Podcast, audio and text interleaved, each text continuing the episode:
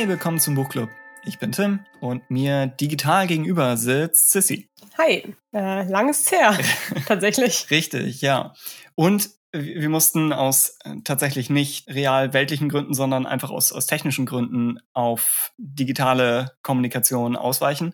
Das heißt, wir melden uns, glaube ich, erstmals nicht aus der Buchhandlung. Stimmt, ja.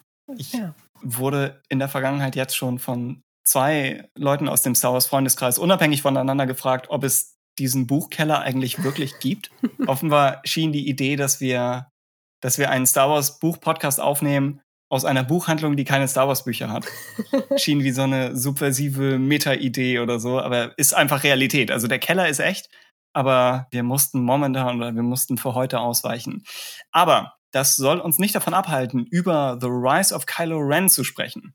Das ist eine vierteilige Comicserie, die letztes Jahr gestartet ist und jetzt diesen März auslief. Und wir verfolgen dabei den Plan, wie schon in der letzten Folge mit Christoph, Vector Prime, erwähnt, die Folgen um ein einzelnes Thema herum aufzubauen und dann eine entsprechend kürzere Folge dabei am Ende zu erhalten. Und das hat im Fall von Vector Prime schon mal nicht funktioniert. Es hat geklappt, dass wir sie um ein einziges Thema herum aufbauen. Das hat, hat sehr gut geklappt, aber das Endergebnis waren äh, vier Stunden. Das heißt, damit der Schnitt heute stimmt, müssen wir fast so bei, wir müssen eigentlich jetzt schon fast wieder stoppen. Die Spielregeln für die Folge, wir sagen eingangs ein bisschen was zu den Stärken und Schwächen des Comics. Also für all jene da draußen, die überlegen, ob sie sich das Ganze nun zulegen möchten oder nicht, wäre das ein Miniatur-Review zum Einstieg.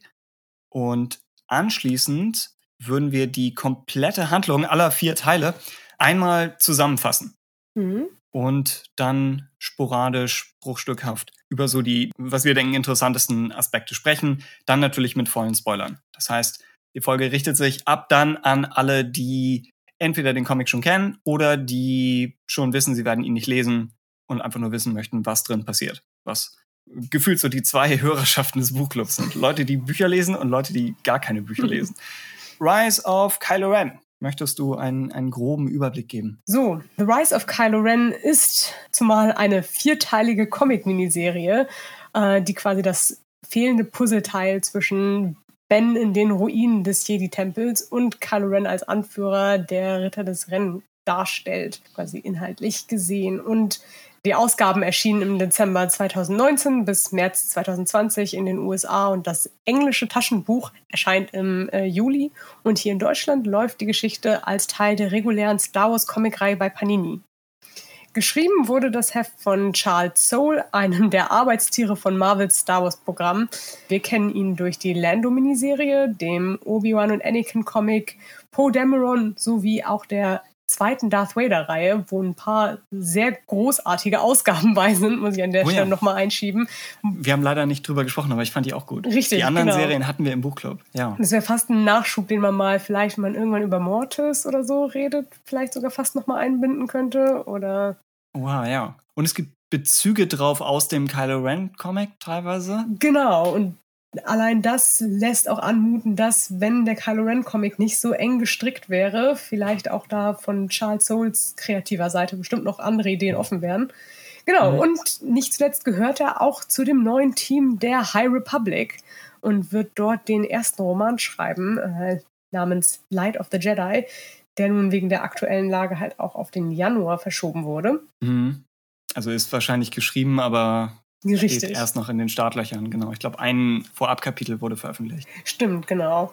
Und gezeichnet wird das Ganze von Will Sliney, der den Beckett One-Shot gezeichnet hat, die Solo-Adaption und jetzt auch kommt, ich glaube, ich weiß nicht gar nicht, wann es erscheint, aber auch die Rise of Skywalker-Adaption illustrieren mhm. wird. Jeweils eine Filmadaption plus den Prequel-Comic dazu. Aus einer Hand. Das ist eigentlich ganz nett als Idee. Das stimmt. Und was man auch noch an der Stelle erwähnen kann, ich glaube, das ist wirklich während unserer Aufnahme gestern erschienen, hm. ist eine Art Charity-Sache, äh, in der sowohl Charles Soule als auch Will Sliney äh, mit involviert waren, wo ich weiß nicht mehr ganz genau, ob es zum Erhalt von irgendwelchen Buchhandlungen oder Comicbetrieben waren, er äh, als Auktion gestellt hat, eine non-kanonische Kylo Ren-Story zu schreiben und die von Will Sliney mit, glaube ich, drei oder vier Illustrationen äh, illustrieren zu lassen. Und diese Story ist gestern erschienen und kann man, glaube ich, online irgendwie als PDF lesen. Oh Mensch. Warum erfahre ich davon jetzt? Richtig. Ja, und äh, cool. genau, es ist ganz cool, weil es eben halt auch die gleichen Zeichnungen wie vom hier jetzigen Comic-Artist hat. Aha. Und geht ein bisschen mehr auch auf familiäre Hintergründe ein. Wie gesagt, ist alles non-kanonisch, aber äh, wer mhm. einfach gerne im Ton von Charles Soules Erzählung plus Will Sliney's Artstyle bleiben möchte, der kann das sich definitiv angucken. Ich glaube, wenn ihr auf seinem Twitter-Account at Charles Soul, ich plug ihn mal an dieser Stelle geht, solltet Damit hatte ich nicht finden. gerechnet am Anfang dieser Folge, dass du. Ja, okay. Mhm. Aber eine coole Idee, was man sonst teilweise vielleicht von den offiziellen Zeichnern bekommt, dass die manchmal einfach freie Zeichnungen der Figuren anfertigen. Stimmt, genau. Und jetzt, dass einer der offiziellen Autoren praktisch Fanfiction schreibt, im weitesten Sinne, mhm. aber auf professionellem Niveau und für einen guten Zweck, ist eigentlich eine sehr nette Idee. Total, fand ich auch ja. irgendwie. Also mobilisiert äh, die äh, Leidenschaft, die hinter Kylo Ren-Fans steht, definitiv für das Richtige. Stimmt. Und Charles Soule ist, glaube ich, wirklich ein, ein Arbeitstier. Und ja. vermutlich einer der zentralen Figuren von Marvels Star Wars Welt. Vielleicht fast den Stellenwert von John Ostrander damals. Vielleicht gerade auch jetzt mit dem ganzen äh, High Republic Kram habe ich auch das Gefühl, dass sie ihn wirklich mehr jetzt auch nochmal pushen, weil auch eigentlich alles, was er gemacht hat, ja relativ gut angenommen wurde. Und er fühlt sich mhm. definitiv da jetzt wie ein relativ großer äh, Spieler auf der Literaturseite ein. Bin ich definitiv gespannt, wie, also ich habe nicht an der Stelle vor, die High Republic Sachen erstmal zu lesen. Aber ah, ja. gerade bei ihm bin ich relativ gespannt darauf, von anderen auch zu hören, wie so äh, nochmal sein, sein Blick auf verschiedene Star Wars Themen ist, wenn er ohne eine konkrete Plotlenkung von so Großnamenfiguren ist. Ja, wenn er nicht eine Liste an Bullet Points hat, die er zwangsläufig abarbeiten muss. Genau, weil das wird wahrscheinlich ja existieren, aber wahrscheinlich mehr in dieser Kooperation mit den anderen Schreibern. Und Stimmt. Das ist ja Stimmt, wahrscheinlich dann ein ja. bisschen organischer, als wenn du wirklich so, sagen wir mal, brandtechnische äh, Bullet Points hast. Das stimmt, die Liste existiert wahrscheinlich trotzdem, aber er hatte einen Einfluss drauf. Mhm. Gut, dann kommen wir zum Review. Ich bin auf jeden Fall tendenziell ein Fan der Reihe. Nicht desto letzt, weil es halt eine meiner Lieblingsfiguren überhaupt in Star Wars ist und halt natürlich gesondert nochmal aus der Sequel-Trilogie und vielleicht auch ein bisschen fatalistisch gesehen so das Ende von einer Ära darstellt. Mensch.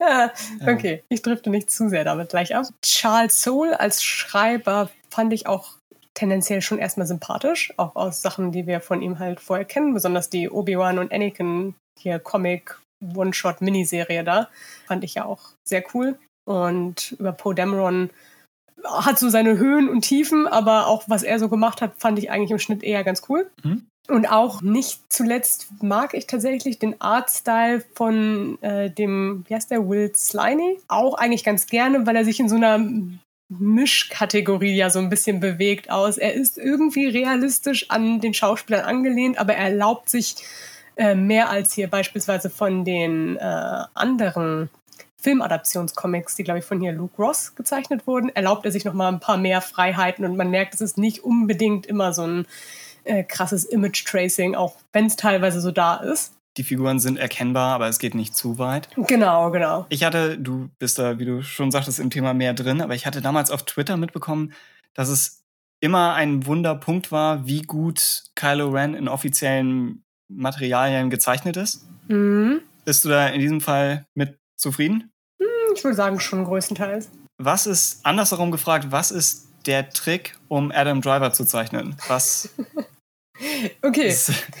hm, zeichnerisch wow, okay. gesehen, als jemand. Ich setze mich hin. Ja. richtig. Als jemand, der Kylo Ren und Adam Driver sehr oft gezeichnet hat, mhm. würde ich sagen, die, die drei Fokuspunkte sind wirklich Augenbrauen, Nase und die Mundpartie und dabei nicht unbedingt die Lippen konkret, sondern so ein bisschen, ich weiß nicht, wie sich das nennt, so unter der Lippe, diese, diese leichte, sind keine Grübchen, aber quasi so diese Unterlippensektion. Wenn die alle markant sind, hat man im Grunde ungefähr Adam Driver da und dann muss halt einfach eine Menge Haar drauf und ne? dann bewegt man sich in richtigen Kreisen eigentlich schon.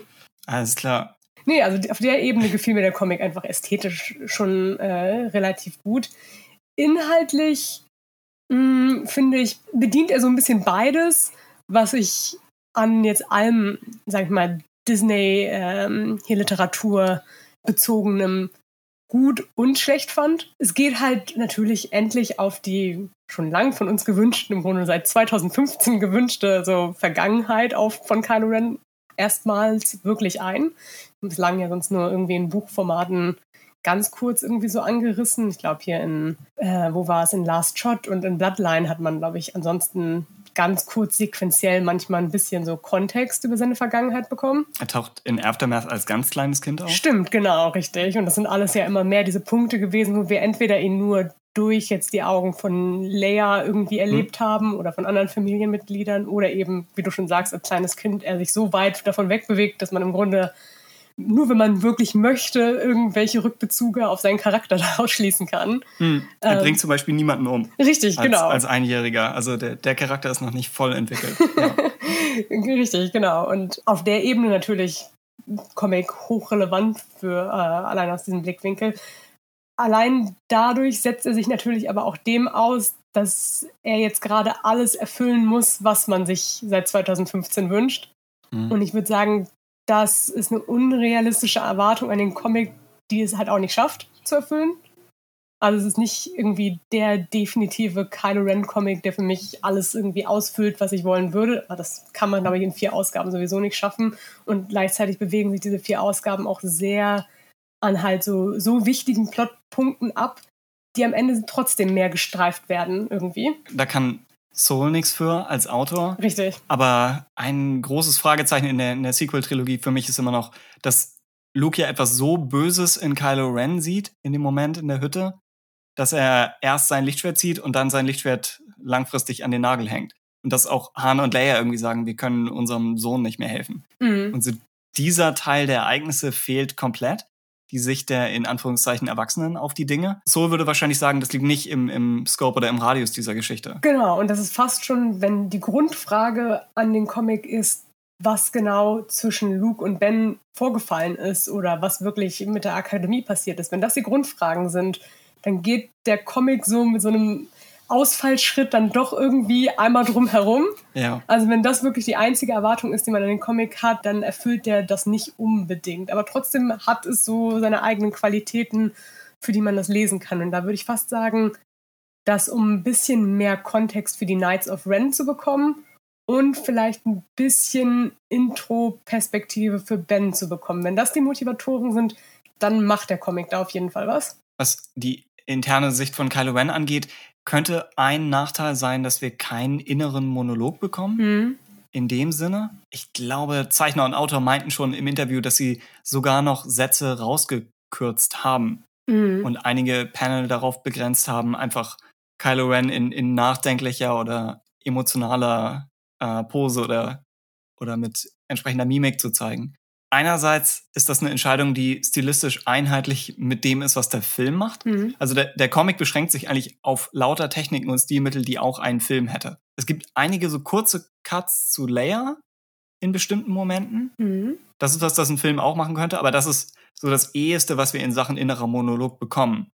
Aber an anderer Stelle ist der Comic und dann auch Kylo Ren selbst oder Ben eben darauf angewiesen, innerhalb von Kämpfen recht atemlose Exposition zu geben, mhm. warum er gerade fühlt, was er fühlt und, und tut, was er tut. Mhm. Das, irgendwo ist das Kylo Ren. Ich glaube, das hat auch Soul an einer Stelle erklärt, dass er, dass der Charakter entweder intern und, und schweigsam ist oder allen genau erzählt, was er gerade fühlt. Und im Comic wechselt er zwischen diesen zwei Modi. Aber ja, da, wie du sagst, da das hier fast der Abschluss einer Ära ist, und Kylo Rens eigener, so erster eigener großer Comic, bis jetzt auf Age of uh, Resistance außen vor, würde man erwarten, dass wir ihm in dem Comic schon ein Tick näher sind vielleicht als, mhm. als Figur. Hm? Genau, und ich glaube, und das ist vielleicht jetzt auch ein bisschen mehr dann auch nochmal über das generelle Handling jetzt irgendwie von der Figur Ben Solo oder Kylo Ren durch Disney-Augen vielleicht ganz interessant dass irgendwie es sich immer anfühlt, als würde man so einen irgendwie unangenehmen Spagat laufen aus. Man will eigentlich, dass die Zuschauer und äh, Fans des Charakters das bekommen, was sie wollen, aber man möchte nicht den gesamten Schritt gehen, ihn wirklich zu dieser, genau, introperspektiven, sympathischen Heldenfigur irgendwie äh, zu machen, die er durchaus ein Anrecht haben könnte, in verschiedenen Perioden seines Lebens zu genießen. Mhm. Weil ja im Grunde hätten wir ja als Leser ein totales Anrecht, jetzt sagen wir mal darauf, bis zu dem Punkt, wo das mit dem Tempel passiert, ja, ihn als Figur erstmal, sagen wir mal, accessible quasi zu finden. Selbst wenn sie sagen würden, okay, wir möchten die jüngeren Leser nicht den internen Gedanken eines Antagonisten aussetzen, das Argument würde erst ziehen, praktisch ab nach dem Comic sogar. Genau, und vielleicht ja. im Kontext von Star Wars sowieso ein schwaches Argument eigentlich, ja. besonders durch die Prequel-Trilogie und das ganze Konzept dahinter läuft. Ja. Ne? Sie haben sich dann wirklich das falsche Franchise ausgesucht. Ne, ja. Richtig. Es, vielleicht auch nochmal, um genereller über die Figur was zu sagen, was vielleicht mhm. deswegen mhm. auch eh ein schwieriger äh, weiterer Spagat ist ich glaube, wir haben ja in früheren Buchclub-Episoden mal öfter auch darüber geredet, dieses, das Potenzial, was Kylo Ren theoretisch als Figur hat, auch besonders in Bezug auf dem, was Anakin quasi als Figur dargestellt hat. Und im Grunde ist es komisch, weil, jetzt ohne großen, äh, ohne irgendwie jetzt gemein sein zu wollen, aber man hat einen kompetenteren Schauspieler mit einer, mit einer Figur, die konkret ähnlich interessant für Star Wars-Fans ist, wie es Anakin ist, weil es halt ja. dieses Kind von äh, diesen Legacy-Charaktern quasi ist. Aber gleichzeitig fühlt es sich fast regressiver an, wie man sich mit ihm auseinandersetzt, eben durch dieses, mm, wir wollen ihn irgendwie sympathisch machen, aber dann doch nicht ganz und irgendwie wollen wir euch die Hintergrundgeschichte geben, aber auch doch nicht ganz. Und jetzt, wo die Sequel-Trilogie vorbei ist, fühlt sich der Comic fast einfach zu wenig an. Das ist so ein, wann, wann wird denn noch eine größere Antwort kommen als das jetzt? Da mhm. es ja so, ne, zu Force Awakens Zeiten war es so ein, ja klar, wahrscheinlich werden wir nichts zu ihm bekommen, bis Episode 9 draußen ist oder sowas. Und jetzt ist Episode 9 draußen und es fühlt sich trotzdem so ein bisschen an wie, ja, eigentlich, eigentlich kommt da jetzt erstmal nichts. Ja. Ne? Stimmt. Und der Ablauf ist ja immer, dass wenn sie jetzt einen neuen Comic oder ein neues Buch zu irgendwas präsentieren, was wirklich ein, ein Puzzleteil aus der Hauptsaga ist. Sie brauchen ja eine bestimmte Menge an Munition, ist ein blödes Wort, aber an, an Dingen, auf die wir warten oder an, an Antworten, die wir, die wir haben möchten. Und wenn der Comic jetzt ein großes Ereignis schon nimmt, an dem man auch eine, eine detailliertere Betrachtung der Figur hätte aufhängen können, dann nimmt der Comic praktisch die Zerstörung des Tempels und das, das sofortige Fallout nimmt er eigentlich schon jetzt aus dem Rennen mhm. und besetzt es schon. Wenn jetzt noch ein Roman kommt, der vielleicht die Akademiezeit in der ersten Hälfte zeigt, dann bei Midpoint den Tempel zerstört und dann folgt die Handlung des Comics, dann wäre das schon leicht unterwältigend. Total, stimmt. Das wäre dann nochmal eine Adaption davon. Genau, und das quasi auch dieser Zeitabschnitt, der nach der Zerstörung des Tempels passiert, wirkt dann doch sehr so. Es ist ein kurzer Abschnitt, den man auch nicht groß jetzt auffüllen könnte. Vielleicht theoretisch könnte man ein bisschen mehr Night of Ren Perspektive reinfüllen. Hm? Aber ansonsten, ja, gibt es da auch einfach nicht viel, was man füllen kann. Stimmt, das wäre auch die eine Sache, die ich hätte, wenn, wenn äh, Kylo Ren sich noch mehr mit den einzelnen Fußsoldaten der Ritter auseinandersetzen mhm. muss. Nicht nur mit dem, dem Anführer, zu dem wir gleich kommen, sondern wenn wir noch mehr zeigen, wie er sich in die Gruppe integrieren muss.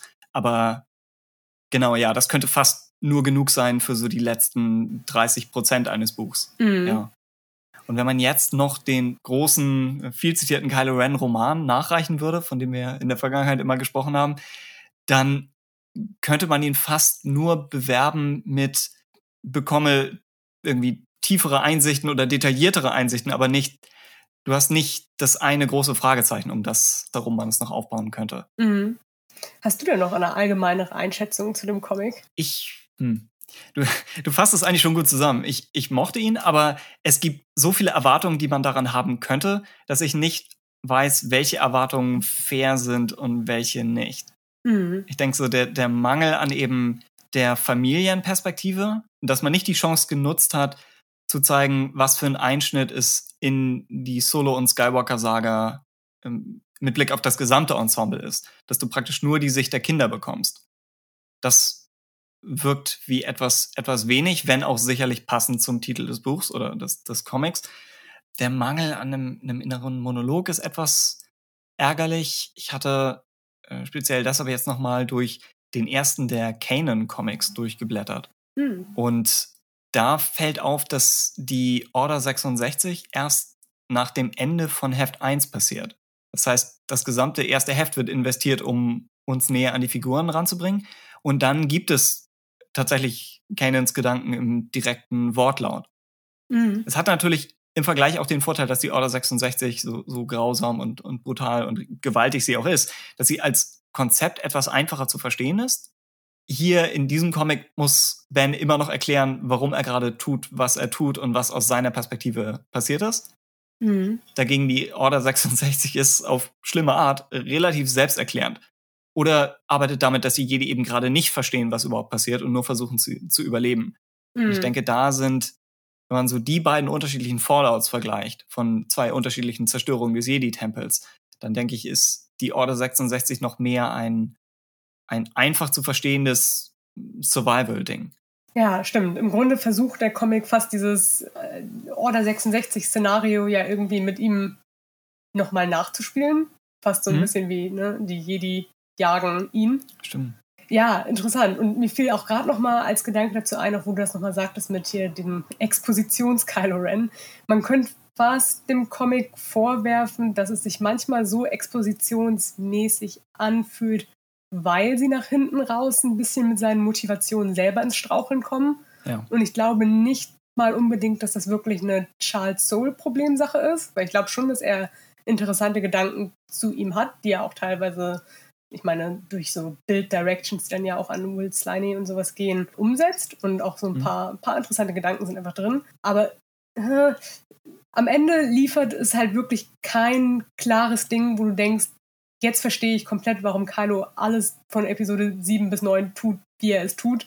Mhm.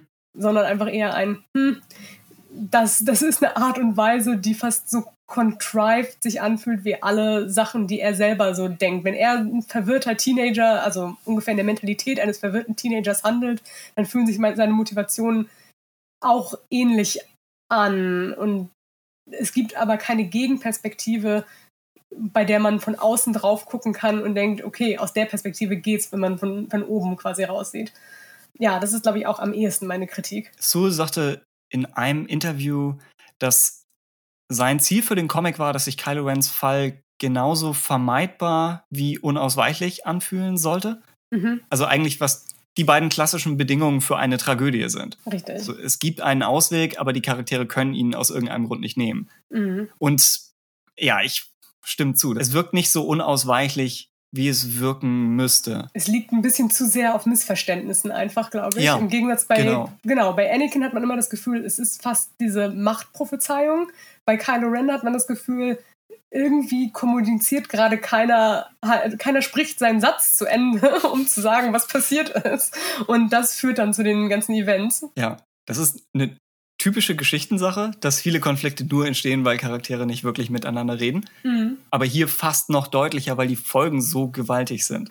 Richtig. Und im Grunde ja diese, sagen wir mal, Machtprophezeiungsanalogie liegt ja auf der gesamten Familie. Das heißt, eigentlich würde sie ja total greifen, wenn man wirklich diese unausweichliche Prophezeiungssache mehr darauf anwenden würde, was ja auch teilweise immer wieder in Kylo Ren als Charakter ja mitschwebt durch dieses ganze Legacy of Vader-Ding und sowas. Aber dafür nutzt der Comic das fast gar nicht genug irgendwie, sondern lässt es wirklich nur wie ein großes Missverständnis wirken. Und äh, bezogen auf Kylo Rens Fall, und wie gesagt, wir kommen vielleicht noch zu den Details. Ich fand auch, dass der Comic ja eigentlich nicht verpflichtet ist, den ganzen Weg bis zum Ende zu gehen. Um nur zu zeigen, wie er zu den Rittern von Rennes geht, müsste man ihn noch nicht zwangsläufig zu genau der Figur machen, die am Ende, am Anfang, sorry, von Episode 7 ein Dorf von Zivilisten niederbrennen lässt. Theoretisch könnte man ihn ja auch so den halben Weg gehen lassen und dann sagen, in den sechs Jahren von hier bis Episode 7 wird er im Dienste der Knights of Ren und im Dienste der First Order immer weiter korrumpiert, bis er irgendwann diesen Punkt erreicht. Mhm.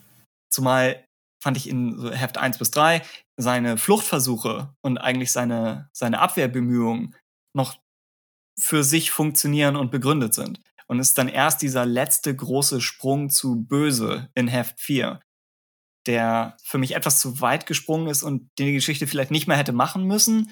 Wobei dann vielleicht Heft 4 weniger spektakulär und weniger wie, wie der große Paukenschlag geworden wäre. Stimmt. Jetzt verglichen, äh, genau, verglichen mit Anakin, der bei dem storytechnisch eine Voraussetzung war, dass die Münze auf die falsche Seite fällt, praktisch mitten im Film. Damit Anakin schon Teil der Order 66 sein kann auf der imperialen Seite und nicht erst Teil der Jedi-Verfolgung. Mhm. Das heißt, da musste dieser Gesinnungswechsel recht früh im Verhältnis passieren und recht schlagartig. Aber hier hätte man, hätte man das vielleicht nicht zwangsläufig machen müssen. Zumal sie, da kommen wir gleich dann in der Spoiler-Sektion zu, zumal sie mit einer großen Sache in Akt 1 der Geschichte nicht zurückrudern, aber es gibt eine schlimme Tat, die wir bisher Kylo Ren zugeschrieben haben, die leicht relativiert wird. Ja. Und das heißt, er beginnt die Geschichte eigentlich noch nicht, noch nicht ganz so böse oder er beginnt die Geschichte deutlich defensiver und, und unschuldiger eigentlich, als man erwarten würde. Ja, das. Mh. Ach, und ich glaube, das ist auch wir kommen nee, gleich sag, zum Abschluss, ja. genau. Das ist auch vielleicht ein bisschen das, warum der Comic fast, während er ja durch dieses, wie er geframed ist, halt als erste Ausgabe vor Episode 9, der Rest nach Episode 9, fast eine für mich un inkohärente Klammer zu Episode 9 setzt, weil fast der Charakter hier durch den Comic zu sehr, wie du schon sagst, seine Taten so abgeschwächt werden, während Episode 9 ihn wiederum so hart und unaccessible quasi macht, dass fast sein finaler Moment sich eigentlich gar nicht verdient anfühlt, weil der wieder mehr wieder Anschluss an den Comic wirkt auf einer Ebene, wo es, also wo ich mhm. finde, dass die Zahnräder einfach nicht ineinander rasten. So. Also es ist für mich keine konsequente Redemption-Story, die zu Ende erzählt wird, sondern so es gibt immer wieder diese, diese Versatzstücke, die dann auf einmal Sinn machen, aber nicht wie, als wären sie wirklich minutiös mal geplant gewesen. Die Maske wird zerstört, dann setzt er sie doch wieder auf. Richtig. Das ist ein, ein Zickzack. Und dann trägt er sie trotzdem fast nicht die meiste Zeit. Also, mh, mm, ne, es, ja. ah, es ist schade, weil es halt sich wirklich anfühlt, wie dieser, diese Figur hätte man relativ konsequent eigentlich durchsetzen können, aber irgendwo auf dem Weg ist das verloren gegangen. Und die Redemption, das war ja nach, nach sieben und auch nach acht immer noch eine große Diskussion im Fandom, ob das passieren wird. Mhm. Würdest, würdest du denn im Nachhinein sagen, das war höchstwahrscheinlich geplant? Ich glaube schon, dass es immer hm? geplant war. Ich glaube einfach nur, dass wirklich die Ansätze verschieden waren und dass mir der Episode 8 Ansatz grundsätzlich einfach besser gefallen hat, weil er mehr wirkte, als hätte er eine eine interessante Ebene für neuen liefern können. Und hm. ja, und es ist halt merkwürdig, weil basierend auf sieben ich eigentlich den Ansatz von neun nicht hätte vorhersagen können. Ich hätte nicht vorhersagen können, dass neun so einen harten Blick quasi auf ihn äh, geben würde. Was ist speziell so der, was wäre ein Moment in neun, der dir zu heftig ist? Also was, mhm. was sticht am meisten raus, bevor es dann, bevor dann die Kehrtwendung kommt? Ich glaube, es ist tatsächlich am ehesten die Tatsache, dass sie so wenig eigentlich mit der dann doch relativ nuancierten Beziehung zwischen ihm und Ray, die in 8 aufgebaut wurde, äh, liefern. Und dass halt auch quasi dieser ganze familiäre Aufbau von Momenten, die er mit Leia in 8 hatte und halt auch Momente, die er mit Luke in 8 hatte und halt auch seine ganzen Gefühle über Han, die ja auch noch in Verarbeitung waren in 8, das alles wird in 9 für mich auf, in Bezug auf Luke und Leia fast gar nicht angesprochen, mhm. beziehungsweise so in der kürzesten Variante, die möglich ist. Und dann eben zu viel Gewicht einfach nur auf diesen einen Hahn-Moment gelegt wird, der halt dann einfach zu sehr für mich so ein Copy-Cut-Out-Moment einfach ist, äh, der fast gar nicht sich zu sehr über den Inhalt trägt, sondern für uns als äh, Zuschauer mehr fast, fast schon diese Nostalgie für sieben eigentlich hervorruft. Ja. Und das ist irgendwie ein schwacher Moment einfach, wo ich so denke, ja, es macht mich schon emotional, aber irgendwie nicht aus, nicht aus kompetenten erzählerischen Ideen heraus. Und das ist eigentlich enttäuschend, wenn eben, wie gesagt, diese Bezie äh, Beziehung zwischen äh, Ben und Luke, aber auch Ben und Leia eigentlich sehr viel Potenzial für ein besseres Redemption-Motiv gehabt hätten. Also ich finde irgendwie klar, der, äh, der sein, sein Mord an seinem Vater ist sein Sündenfallmoment. Aber im Grunde dadurch, dass wir viel diese Perspektive haben, dass aus Hans Sicht ist eigentlich das ein Opfer, was er willig war zu bringen. Mhm. Will Neun zu sehr nochmal erklären, dass wir Ben vergeben müssen, was er getan hat, während es interessanter wäre, wirklich Luke und Leia zu sehen, die ihm vergeben, anstatt er, der sich selbst vergibt. Mhm. Ja. Mhm, und ich glaube, das dann als Lostreten für sein sich selbst vergeben, wäre irgendwie für mich einfach konsequenter, interessanter gewesen. Klar, wir haben mit Leia natürlich auch einfach technische Einschränkungen dort gehabt, aber ne, mit Luke theoretisch nicht, deswegen, naja. Ja, und, und Luke sagt in 8 noch, I'll be seeing you, boy. Richtig, und damit meint er in der Hölle. da ist er schon am Auflösen. Das, den letzten Satz konnte er nicht mehr. Genau. Ja. Ja. Äh, wie ihr Han, Han Solos sinnlose Provokation von diesem einen Rebellentechniker da in Echo-Basis, der auch ziemlich was ins Gesicht schmettert, was eigentlich nicht erforderlich war. Mhm. Ähm, ja, nee, was, was du zum Thema Vergeben sagst, passt zu, ich glaube, das ist ein alter Christoph-Punkt zur OT, dass er sagte, Episode 6 ist auch sehr darum aufgebaut, dass Luke Vader vergibt, aber eigentlich wäre, wäre Leia diejenige, die von, von Vader gefoltert wurde und, und die bestimmt nicht weniger ans Imperium verloren hat. Korrekt. Und im Grunde ist ja die Sequel-Trilogie quasi fast um die Prämisse herum aufgebaut, dass im Grunde ja ihr eigener Sohn fast ein bisschen wie diese Reinkarnation von dem Vater, dem sie nicht vergeben konnte, quasi ist und einen ähnlichen Weg durchmacht. Mhm. Und ja, ne, es, es wäre so ein perfektes Motiv gewesen, zu Ende zu setzen. Ja. Ja, es, ja. es ist in dem Fall fällt es mir halt auch schwer, manchmal eine bessere Antwort anzubieten, einfach weil es natürlich ein Balanceakt auch so taktvoll und ne, was ist man bereit irgendwie zu opfern an, ne, wie man etwas framen möchte. Deswegen hätte ich vielleicht diesen Luke-Weg gar nicht verkehrt gefunden, um vielleicht Leia am Leben zu lassen und das Ganze in einem Roman zu enden. Aber ja. Ist eine Perspektive, ne? dass man sagt, total. warum darf ihre Figur sie nicht überleben?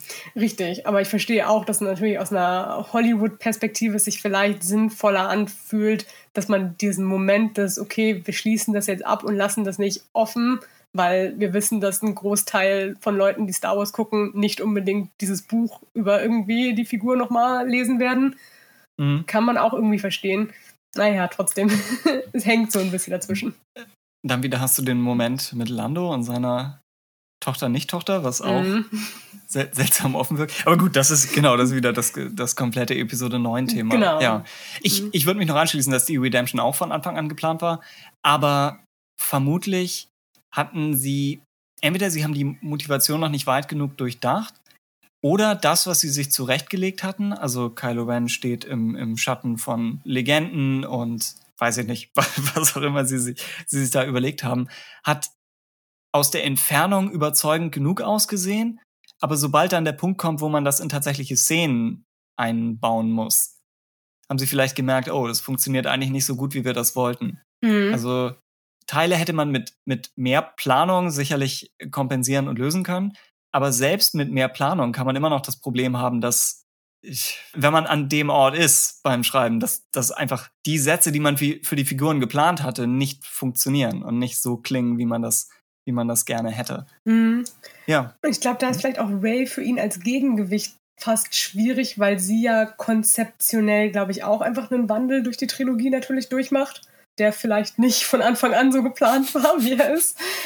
Und dass da am Ende, ich glaube, die Idee ist ja fast, also jetzt nur bezogen auf 7 und 8, wirkt ja, als könnte die Idee auch sein, dass beide sich im Grunde von ihrem Ballast lösen müssen. Ray von dem, sagen wir mal, Episode 8 Ballast ist, dass sie niemand ist und trotzdem jemand sein kann. Und hm. Ben theoretisch sich von dem Ballast lösen müsste, dass er schon jemand ist mit dieser Legacy, aber trotzdem jemand eigenes sein kann, aber nicht eben, sagen wir mal, diese, ich nenne es jetzt mal Teenager-Rebellion, dass ich bin total böse äh, durchmachen muss. Mhm. Und im Grunde stellt neun eigentlich für beide trotzdem dieses Fazit hin, dass, na, nee, Ray ist schon jemand und ohne dass sie auch jemand anderes sein muss. Also sie kriegt da alles zugeworfen und Ben muss im Grunde gar nicht entscheiden, dass er eine eigene Person sein möchte, so wie er, er das Gefühl hat, dass er es nicht sein kann, sondern am Ende des Tages soll er dann doch einfach nur diese heroische, dieses heroische Abzugbild seiner Eltern für 30 Sekunden so mäßig sein.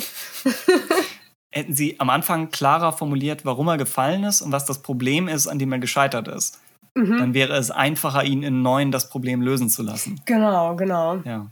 Ja, es, es ist schwierig. Es gerät wirklich zu sehr auch ein bisschen in echt diese das Episode 9 Territorium rein. Aber ne, für den Comic generell sind das Fragen, die da drin stecken und teils beantwortet werden. Was du schon sagst, dieses jemand, jemand sein und dann aber auch entsprechende Verantwortung vielleicht zu tragen oder das Gefühl zu haben, man müsse bestimmten Figuren gerecht werden, das ist absolut im Comic drin. So jemand gegen niemand. Mhm. Also der, der Comic spielt mit den Themen, aber die Frage ist ja, wie viele konkrete Antworten liefert er und um wie viele Charakterentscheidungen drückt er sich etwas drumherum. Ja, genau. Ich finde ihn aber abschließend jetzt für, für unser Mini-Vorab-Review. Ich finde ihn aber äh, rein bezogen auf das Medium Comic nett gemacht. Mhm. Ich denke, so einfach der Fluss der Handlung von, von Schauplatz zu Schauplatz, von, von Panel zu Panel, dann wie Flashbacks eingewoben sind, mit vielleicht einer großen Ausnahme in, in Heft 3 und einfach ein solider Star Wars-Mix aus, aus Action und Dialogen.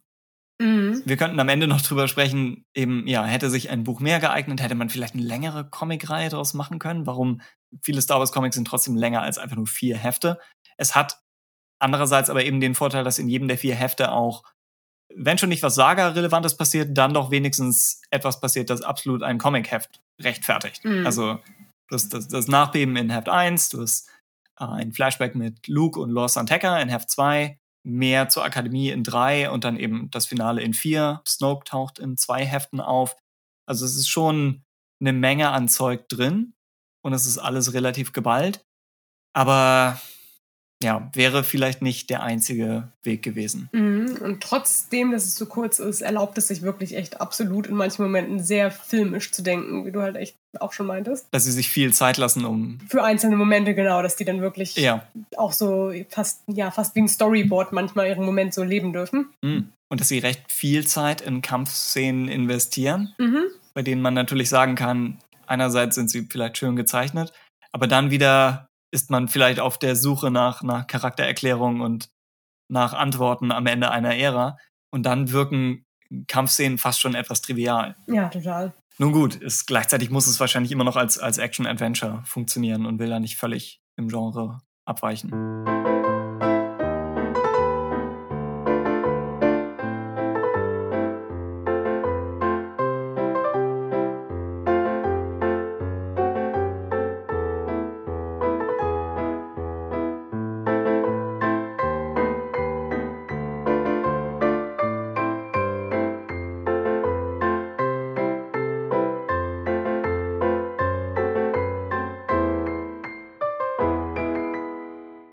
Ab jetzt, wie eben bereits angedroht, einmal die Spoilerwarnung für alle vier Hefte, deren Inhalt wir jetzt versuchen werden, einmal im Überblick zusammenzufassen. Und zwar, in einer Art Prolog, mehrere Jahre vor der Haupthandlung, treffen wir auf zwei Brüder, die über 100 Personen getötet haben und nun von den Sicherheitskräften gestellt werden. In letzter Minute kommen ihnen die Ritter von Renn zur Hilfe und auf dem Schlachtfeld will dessen Anführer den älteren Bruder rekrutieren. Dazu braucht es eine Begabung für die dunkle Seite und einen, später viel zitierten, guten Tod. Den Mord an einer dir wichtigen Person. Kaum, dass der ältere Bruder versteht, erschießt ihn der jüngere. Doch da dieser nicht machtempfänglich ist, wird er von einem enttäuschten Rennen abgelehnt und umgebracht. Wir springen in die Gegenwart zu Ben Solo vor dem brennenden Jedi-Tempel. Bevor wir erfahren, was hier passiert ist, kehren drei von Lukes Schülern von einer Mission zurück. Sie heißen Vo, Hannix und Ty und stellen Ben inmitten der Flammen zur Rede. Ben sagt, Luke habe ihn umbringen wollen, stattdessen habe er Luke getötet. Wo und Hennix greifen an, aber Ben wehrt sie ab und verlässt den Planeten in seinem Schiff. Das Schülertrio nimmt die Verfolgung auf, obwohl Hennix verletzt ist, und Ty bezweifelt, dass sie die ganze Wahrheit kennen. Mit einem gezielten Schuss beschädigt Ben ihren Antrieb und entkommt. Er überlegt, nach Osnian Prime zu fliegen und Leia zu finden, beginnt jedoch Snokes Stimme zu hören. Und in einem Flashback sehen wir die Sekunden unmittelbar nach Luke und Bens Auseinandersetzung in der Hütte, die von einem Lichtschwert macht, was auch immer, Explosionsding zerstört wird. Und als sich der Rauch lichtet, ist Luke verschwunden. Warum schreit Ben und richtet sein Schwert auf den nächtlichen Tempel, der daraufhin von einem spontanen Machtgewitter zerstört wird. Ben ist entsetzt und versucht den Schülern zu helfen, aber eine weitere Explosion drängt ihn zurück. In der Gegenwart entscheidet Ben, dass er nicht zu seiner Mutter fliegen will, sondern zu Snoke. Die Schüler nutzen das Signal des Tempeldruiden auf Bens Schiff, um ihre Verfolgung fortzusetzen, sobald sie ihren Antrieb repariert haben. Währenddessen hat Ben Natur gegen Technik in den Hyperraumcomputer eingegeben und erreicht Snokes Versteck, eine Biosphäre im All, umgeben von mehreren Ringen und mit einem nagenden Geschwür toter Pflanzen. Snoke tröstet Ben, auch wenn er bezweifelt, dass Luke Skywalker wirklich tot ist.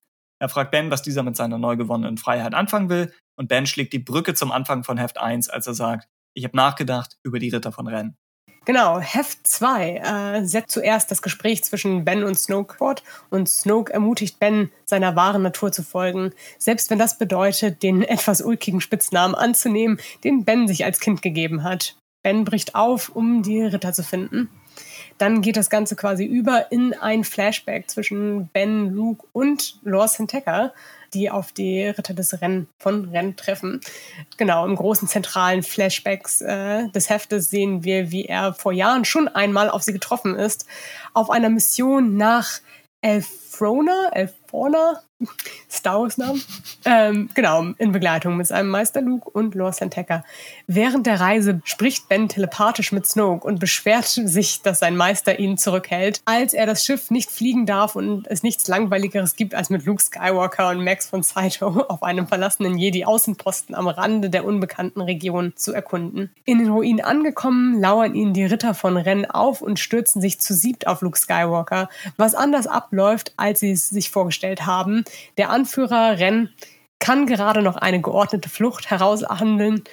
Zuvor sagt er jedoch, dass er die dunkle Seite in Ben spürt und lässt den Jungen seinen Helm zurück. Für den Fall, dass Ben eines Tages ein anderes Leben möchte. Wieder in der Gegenwart ist Ben in den Außenposten zurückgekehrt und nutzt den Helm, um Ren zu kontaktieren und auf die Welt Wanrak eingeladen zu werden. Als er den Außenposten gerade verlassen will, versperren ihm seine ehemaligen Mitschüler den Weg. Heft 3 überspringt die Auseinandersetzung und zeigt, wie Ben die Ritter auf Wanrak findet, wo sie in voller Montur und mit Helm sehr durstig in einer Bar sitzen und entsprechend viel Zeit für Geschichten haben. Bevor Ben ihnen also erzählen darf, welchen Jedi er getötet hat und welcher gute Tod ihn als Ritter von Ren qualifiziert, will der Anführer wissen, was ihm seine Mitschüler bedeutet haben. Erneut springen wir für die Mitte des Heftes in einen Flashback, beziehungsweise eine ganze Reihe davon, die uns Lukes Akademie in besseren Tagen zeigt. Wir erleben Vo als ehrgeizige Rivalin von Ben, Hennix als Puzzle-Fan, der mit Ben jetzt nicht so viel zu tun hat, und schließlich den Gedankenleser Ty als Bens quasi besten Freund, der ihn ermutigt, an das Gute an sich zu glauben. Aber wen hast du denn nun getötet? Will der Anführer wissen und Ben erzählt von seinem Kampf gegen die Schüler auf Elfrona. Obwohl er dabei defensiv vorgeht, was zum Beispiel bedeutet, Wo von einer Klippe zu werfen, um sie dann doch noch aufzufangen, erreicht das Chaos einen Punkt, an dem Hennex ums Leben kommt. Ben sperrt die beiden anderen Schüler in den Tempelruinen ein und flieht. In der Gegenwart ist dem Anführer der Ritter dieser gute Tod eigentlich nicht absichtlich und böse genug. Dennoch nimmt er Ben in die Gruppe auf nach einer soliden Leistung mit Luft nach oben. Zurück auf Elfrona haben sich Wo und Tai aus den Tempelruinen freigeschaufelt und posieren für das letzte Panel von Heft 3 mit gezogenen Lichtschwertern über ihrem toten Freund Hennix. Heft Nummer 4. Der vierte und letzte Teil zeigt, wie Ben und die Ritter auf Mimban aus Splinter of the Mind's Eye nach einem Kristall namens Mindsplinter suchen. Hey. Dabei nutzt Ben erstmals sein aggressives Gedankenlesen bei einem Gefangenen, doch der Erfolg hält die Ritter nicht davon ab, diesen danach zu töten. In der Kristallhöhle prallen schließlich alle Figuren aufeinander. Tai und Vo haben aufgeholt und während Vo den Mbanern gegen die Ritter beisteht, kämpft Tai gegen Ben. Erneut versucht er, Ben zurück ins Licht zu holen und scheint nicht weit davon entfernt, als ihm Ren mit der Macht das Genick bricht. Also der alte Ren. genau. Bestimmt, ja. Es ist leider es, es wird verwirrend, ja. genau. Ren hat genug von Bens Zweifeln und greift ihn an. Der Kampf wird heftiger und heftiger und wir sehen Snoke und sogar Palpatine, die Ben anfeuern, endlich er selbst zu sein. Gleichzeitig spürt äh, Leia, dass ihr Sohn fällt und sogar die junge Rey auf Jakku spürt Kälte. Anka Platt spürt nichts. In dem Fall. Das wäre der Twist gewesen. Ja. Total. Äh, ben tötet Ren mit Thais Schwert. Äh, anschließend findet Ben Vo und tötet sie ebenfalls, ohne viele Worte oder Zweifel. Die Ritter von Ren erkennen ihn als neuen Meister an. An Bord des Schiffes lässt Kylo seinen alten Lichtschwertkristall bluten und halb zerbrechen und muss anschließend seinen Schwertgriff modifizieren, um den instabilen Energiestrahl unter Kontrolle zu bringen. Was ist dein Name? fragen Snoke und Palpatine und ein wortloses letztes Bild sagt Kylo Ren. Ba, ba, ba. Tadam. Beziehungsweise. Korrekt. Wir, wir dachten auch am Anfang noch, dass das Thema weiterentwickelt wird in Episode 9. Oh Gott, ja. Das ist vielleicht, das waren noch Zeiten, dass es vielleicht nur die ersten paar Noten sind und dann. Hey, ich meine, John Williams wollte ja eine Hero-Theme für ihn schreiben und dann hat JJ gesagt, nein. Oh, hat er, hat er geblockt? Ja, richtig. Oh Mensch. Oh, Mensch. Ich wünschte, du hättest mir diese Information nicht gegeben.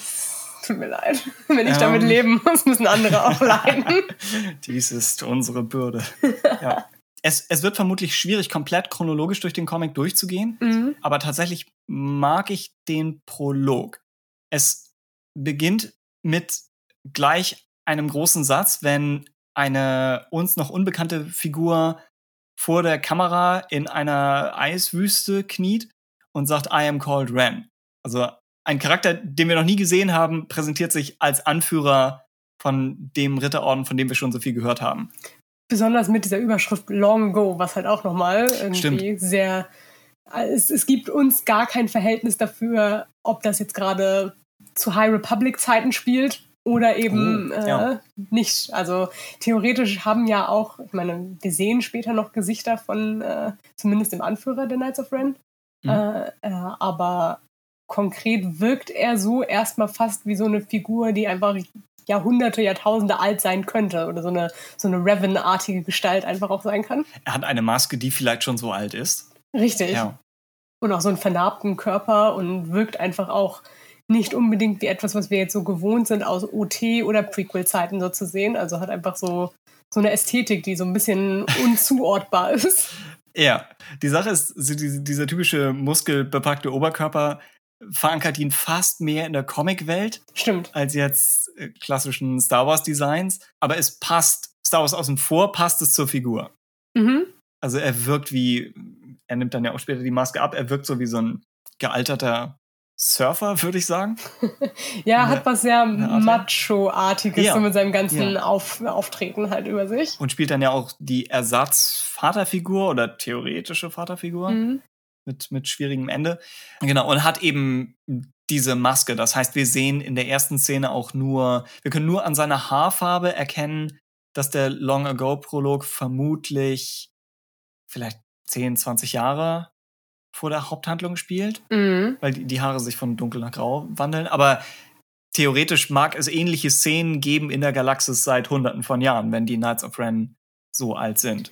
Oder theoretisch müsste er ja fast schon gar nicht, also ich meine, er wird sein, ne? aber er müsste durch diese Vermummung fast gar nicht der gleiche Ren sein, Ja. auch wenn er es wahrscheinlich ist. Äh, Ja. Ne? Und was ich auch ganz gerne mag, sie haben so diesen sehr Hooligan-artigen Auftritt, wie, so eine wütende Motorradgang oder Ja. irgendwie sowas in der Art, die das dann auch beenden mit hier Let's go find something to burn, so ein bisschen so mutwillige Zerstörungsmäßig da einfach reinstürmen, Sachen kaputt machen und wieder gehen. Und der Cut am Ende ist dann natürlich zu dem brennenden Jedi-Tempel. Mhm. Also das, das passt so dazu, dass, dass Charles Soule Comics versteht. Total. Wie, wie man gut von, von einer Seite zur nächsten wechselt, ja. Und wir wechseln von der Eiswelt zu Feuer. Mhm. Überhaupt ist die Eiswelt am Anfang im Kontrast zu den, den roten Tönen vom Ende der Geschichte. Stimmt. Oder wenn, wenn Kylo sein Lichtschwert neu, neu kaputt macht. Und äh, Stichwort Hooligans, die Knights of Ren erscheinen in höchster Not in letzter Sekunde, aber um zwei Kriminelle zu retten. Also sie Stimmt. tun eigentlich das Gegenteil von dem, was man von Rittern erwarten würde. Mhm. Ich glaube, die erste, schon die erste Caption sogar, äh, wo steht A Knight of Ren, kommt in dem Moment, wo einer der Ritter gerade einem Sicherheitsmann ins Gesicht kickt.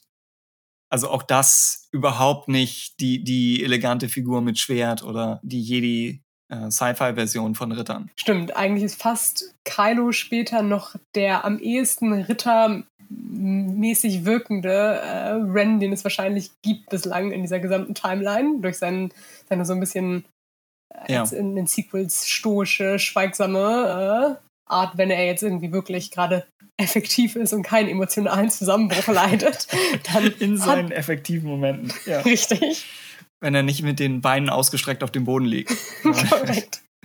Ja, Parallele zu Kylo ist eben die Maske. Also der neue Charakter Ren wird ähnlich vorgestellt wie Kylo, Finn und Rey mhm. in Force Awakens. Der Film ist ja generell irgendwie mit Masken besessen. Ähm, das Design erinnert auch etwas an die, ich fand die Temple Guards aus Rebels. Mhm. Vielleicht Kanans Maske in der zweiten Hälfte von Rebels. Auch mit diesen Schriftzeichen, die darauf zu sehen sind, oder zumindest mit überhaupt Formen und Markierungen. Könnt auch fast ein Argument dafür machen, dass es an diese roten, äh, zerbrochenen Fragmente von Kylos Helm 9 erinnert. Mhm. Durch dieses ja. Aufgekratzte, auch wenn es, wie gesagt, mehr wie ein Schriftzeichen oder irgendwas wirkt. Dann wäre die Frage, kann er da durchgucken oder sieht er durch die Macht? Oder, oder gibt es darauf keine Antwort? Oder ist, kann er sehr gut raten? Ja, ja das ist, glaube ich, eh auch ein bisschen diese Frage. Ne? Die anderen Knights of Ren scheinen nicht machtsensitiv zu sein oder wir kriegen keine konkrete Antwort darauf. Ne? Es ist ja eine, es ist ja Teil der Aufnahmeprüfung, dass sie minimal machtempfänglich sind, aber wir sehen keinen Machteinsatz von ihnen. Richtig. Ja, was dann der Sinn dahinter ist, ein bisschen fragwürdig, aber ja, genau. Sie sind vielleicht schwach machtempfänglich, Rennen selbst so normal. Mhm. Das heißt, nur mit der Macht zu sehen, könnte etwas viel von ihm verlangt sein. Genau. Aber es wird nicht darauf eingegangen. Aber es scheint definitiv im Ritual zu bleiben, dass er der Einzige mit Lichtschwert ist, während mhm. die anderen ihre äh, Kingdom Hearts Waffen weitertragen. ja, stimmt. Das, das auf jeden Fall. Und wenn die normalen Ritter weniger stark machtempfänglich sind, dann löst das zumindest das klassische Sith-Problem. Dass sobald du mehrere Sith auf einem Haufen versammelst, sich der Haufen irgendwann auf eine Person reduziert. Mhm. Das scheint bei den Knights of Ren nicht zu passieren. Also wir sehen, dass der Anführer sie ziemlich gut unter Kontrolle hat und sie auch später in der Geschichte losjagen und wieder zurückpfeifen kann. Ja, sie haben keine Eigenmotivation, bleiben weiter quasi in diesem, genau, äh, Kampf- und Charakter, den sie halt in äh, Episode 9 auch haben. Ja. Und äh, entkräftigen natürlich sofort auch diese äh, langgehaltene Fantheorie, die es ja öfter auch gab, dass halt ein Teil von Lukes Schülern die hm. Knights of Ren sind, da es im Grunde relativ klar ist, dass es die identischen die ganze Zeit bleiben. Stimmt. Und selbst die, von der man erwarten könnte vielleicht, dass sie sich den Rittern anschließt, wo, mhm. tut es am Ende nicht. Der Comic verhält sich etwas so, weil er eben auch sie als, als aggressiver zeichnet und zeigt, wie sie Schwierigkeiten äh, mit, dem, mit dem Weg der Jedi hat. Von ihr könnte man erwarten, dass sie eben zu diesen gefallenen Schülern wird. Aber sie stirbt schöner und ironischerweise als Jedi, obwohl Kylo Ren ihr sagt, du wirst nie eine Jedi werden. Mhm. Aber sie stirbt, bevor sie fallen kann. Aber es ist eine wackelige Continuity-Sache. Ich denke auch, ist das nicht sogar etwas, das Luke selbst sagt? Dass sich ehemalige Schüler Kylo Ren anschließen? Ist es genau, äh, eine Theorie oder ist es sogar im, im Film? Äh, Im Grunde ist es, wie du schon sagst, eigentlich im Film als eine Sache, dass er mit einer, einem Dutzend Schüler oder sowas den Tempel verlässt. Also ich glaube, irgendwie eine Handvoll Schüler, sagt er. Und ich glaube, es ist hm. theoretisch, dass er irgendwie zwölf Schüler oder so hat. Was jetzt ein bisschen komisch ist, weil wir theoretisch nur drei weitere Schüler sehen plus ihn. Also sind wir bei der Gesamtzahl vier. Äh, vielleicht hat Luke eine Leiche einfach nicht bergen können. Wir sind uns nicht ganz sicher. Du meinst, er zählt die Anzahl seiner Schüler erst, nachdem sie schon tot sind? Und darauf ist basierend seine Theorie. Das ist wie in Simpsons, wenn Homer die Steuererklärung machen muss. Und er fragt, Marge, wie viele Kinder haben wir? Schätzen wir. Und der Lisa zählt als Mädchenbart. die Kleine, die nie spricht. Schreckliche Szene. Ähm, genau, aber ja, auf der stimmt. Ebene äh, Story Group, Continuity, ich bin mir nicht ganz sicher, was äh, da aktuell die Guidelines für sind. Ob der Raum mit der Story Group aktuell besetzt ist. Genau. Gehört sicherlich auch zu dem, was wir am Anfang meinten, dass sie eine ungefähre Vorstellung davon hatten, was um die Akademie herum passieren soll. Mhm. Aber keine klar ausgearbeitete Hintergrundgeschichte. Es wirkt komisch, dass auf der einen Seite, um äh, kurz vom Comic wegzugehen, es sich anfühlt, als wären viele der Story Group Funktionen aktuell mehr, zum Beispiel jetzt in Mandalorian oder sowas, so Clone Wars Easter Eggs oder irgendwie, oder so Rebels Kontext irgendwie einzubauen. Aber auf der anderen Seite so wirklich, sagen wir mal so Zählaufgaben oder irgendwie sowas zwischen, zwischen Film und Comics irgendwie nicht mehr funktionieren. Naja, ich weiß, wir haben ja immer wieder mal im Buchclub so ein bisschen die, der momentane Zustand der Literaturecke unter Disney ja. kritisiert. Ach, ich glaube, wenn High Republic, wenn ihr mir ein Fazit zu High Republic irgendwann mal gebt, äh, bin ich gespannt, wie sich äh, dieser neue Abschnitt einfach verhält, jetzt im Kontrast zu allem, was so Sequel-Trilogie-Territorium äh, ist. Ich habe eigentlich hohe Hoffnung, mhm. denn diesmal können die Autoren ihr eigenes Süppchen kochen. Andersherum, es gibt auch keine Entschuldigung. Sie denken sich die Ehre aus, sie denken sich die Geschichten aus, die Figuren. Jetzt muss es auch sitzen, aber es hat gute Chancen zu funktionieren, denke ich. Ja. Richtig. Und dann würde ich. Hast du noch was zu der Eiswüstensache und den Brüdern konkret zu sagen? Sie etablieren ja dieses Konzept des guten Tods. Stimmt, das ist eigentlich das Wichtigste, was wir aus der Szene mitnehmen. Also die Brüder selbst sind nicht wichtig. Dass die Geschichte mit einem Brudermord beginnt, hat was, was mythisch-biblisches. Mhm. Total. Ich mag das Bild von der Hand, die sich fast um das Lichtschwert schließt. Ja. Äh, Ren als Anführer nutzt ja die Chance, um während der Schlacht seine Lebensphilosophie zu erklären. Das denke ich auch mit der Einstellung eines, eines sehr philosophischen Surfers. Aber das Bild ist für sich genommen stark. Dass jemand so mit einem Lichtschwert interagieren würde, ist als eigentlich unnötige Mutprobe fast schon nimmt. Mhm. Oder als eine klägliche Imitation von dem, was die Mortis-Figuren machen mhm. die, glaube ich, die Lichtschwerter ja wirklich mit bloßen Händen anfassen und zurückweisen können.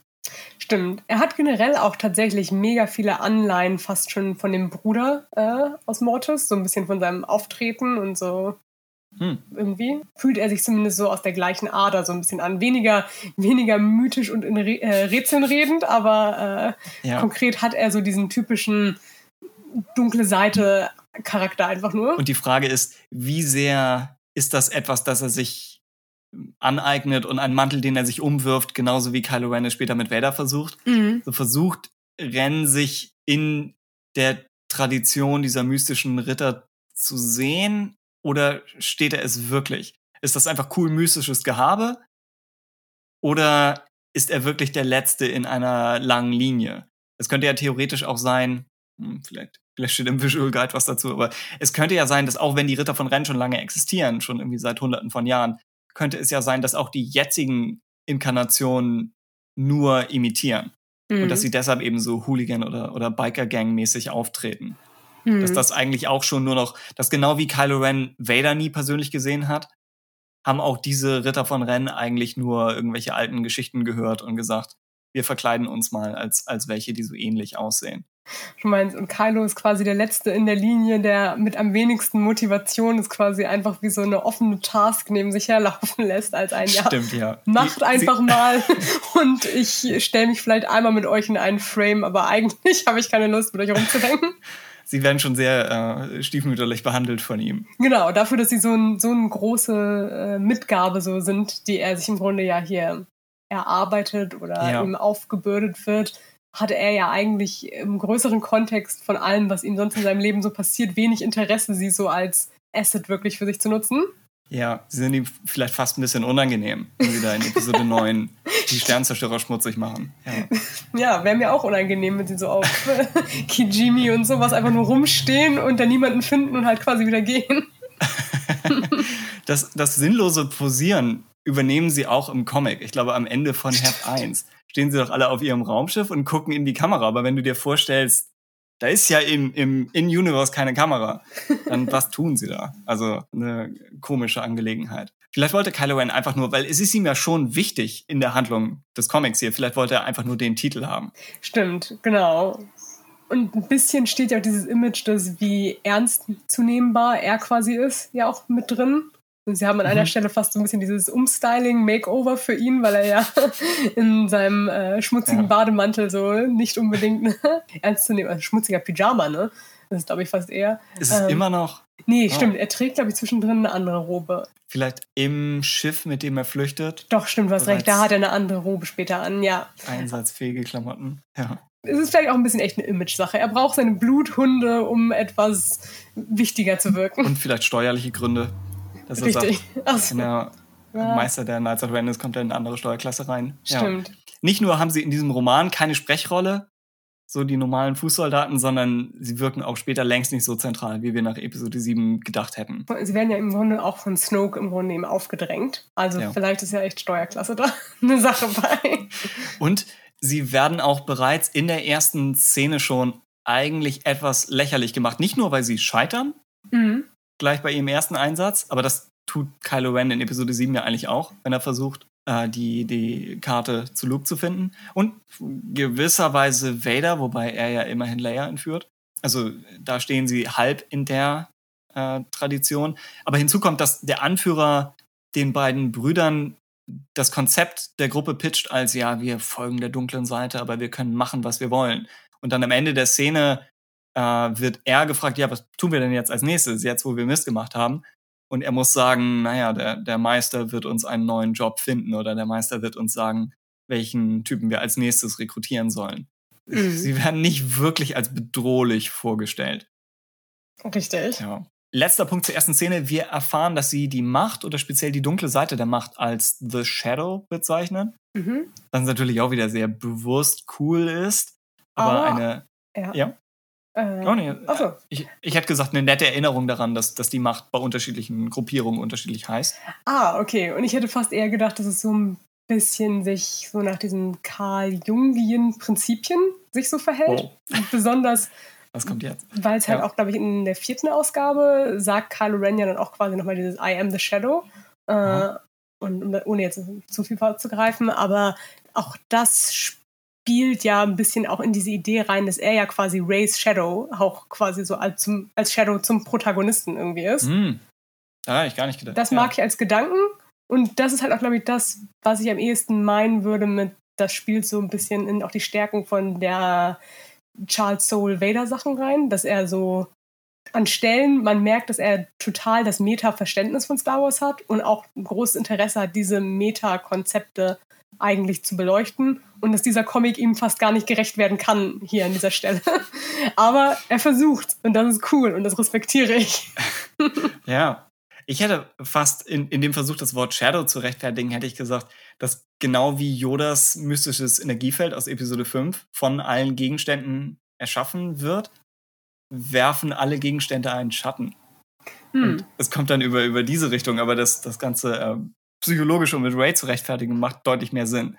Hm. Ich hätte auch nicht erklären können, was Kylo Ren meint, wenn er sagt, I am the Shadow. Richtig, es genau. Es wirkt auf mich fast wie nur ein, einfach ein äh, ein cooler One-Liner. Ja, genau. Mhm. Einfach wie ein schnelles Comeback. Aber genau. nicht wie eine tatsächliche äh, Einstellung oder irgendwas, das genau. dahinter steht. Und ich würde es am ehesten als das halt deuten, weil es auch in einem Kontext ist von diesem kurzen Ray-Moment, wo er diese Verbindung vielleicht mit ihr hat. Es ist ja nicht ganz klar, inwiefern er äh, im Klaren darüber ist, dass er gerade diese Verbindung zu ihr spürt, aber wahrscheinlich ist sie irgendwie da, weil sie ja auch die Verbindung zu ihm spürt. Und mhm. dass es dadurch wirklich wirkt, wie auch wie Ryan Johnson so schön sagt, dieses zwei Seiten von einer Münze, die beiden ja quasi auch so sind und das fast ist wie so ein Ausgleich ist. Er muss dunkel werden dafür, dass sie vielleicht überhaupt erst ihr Awakening irgendwie in der Macht hat.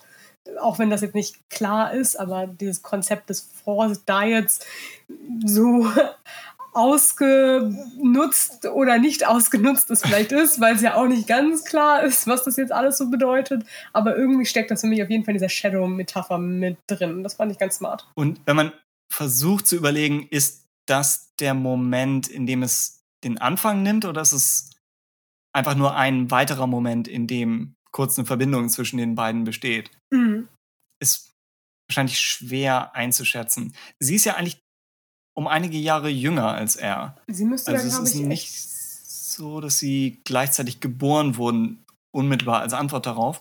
Genau. Aber Kylo Ren ist auch nicht gefallen, als er irgendwie zehn war.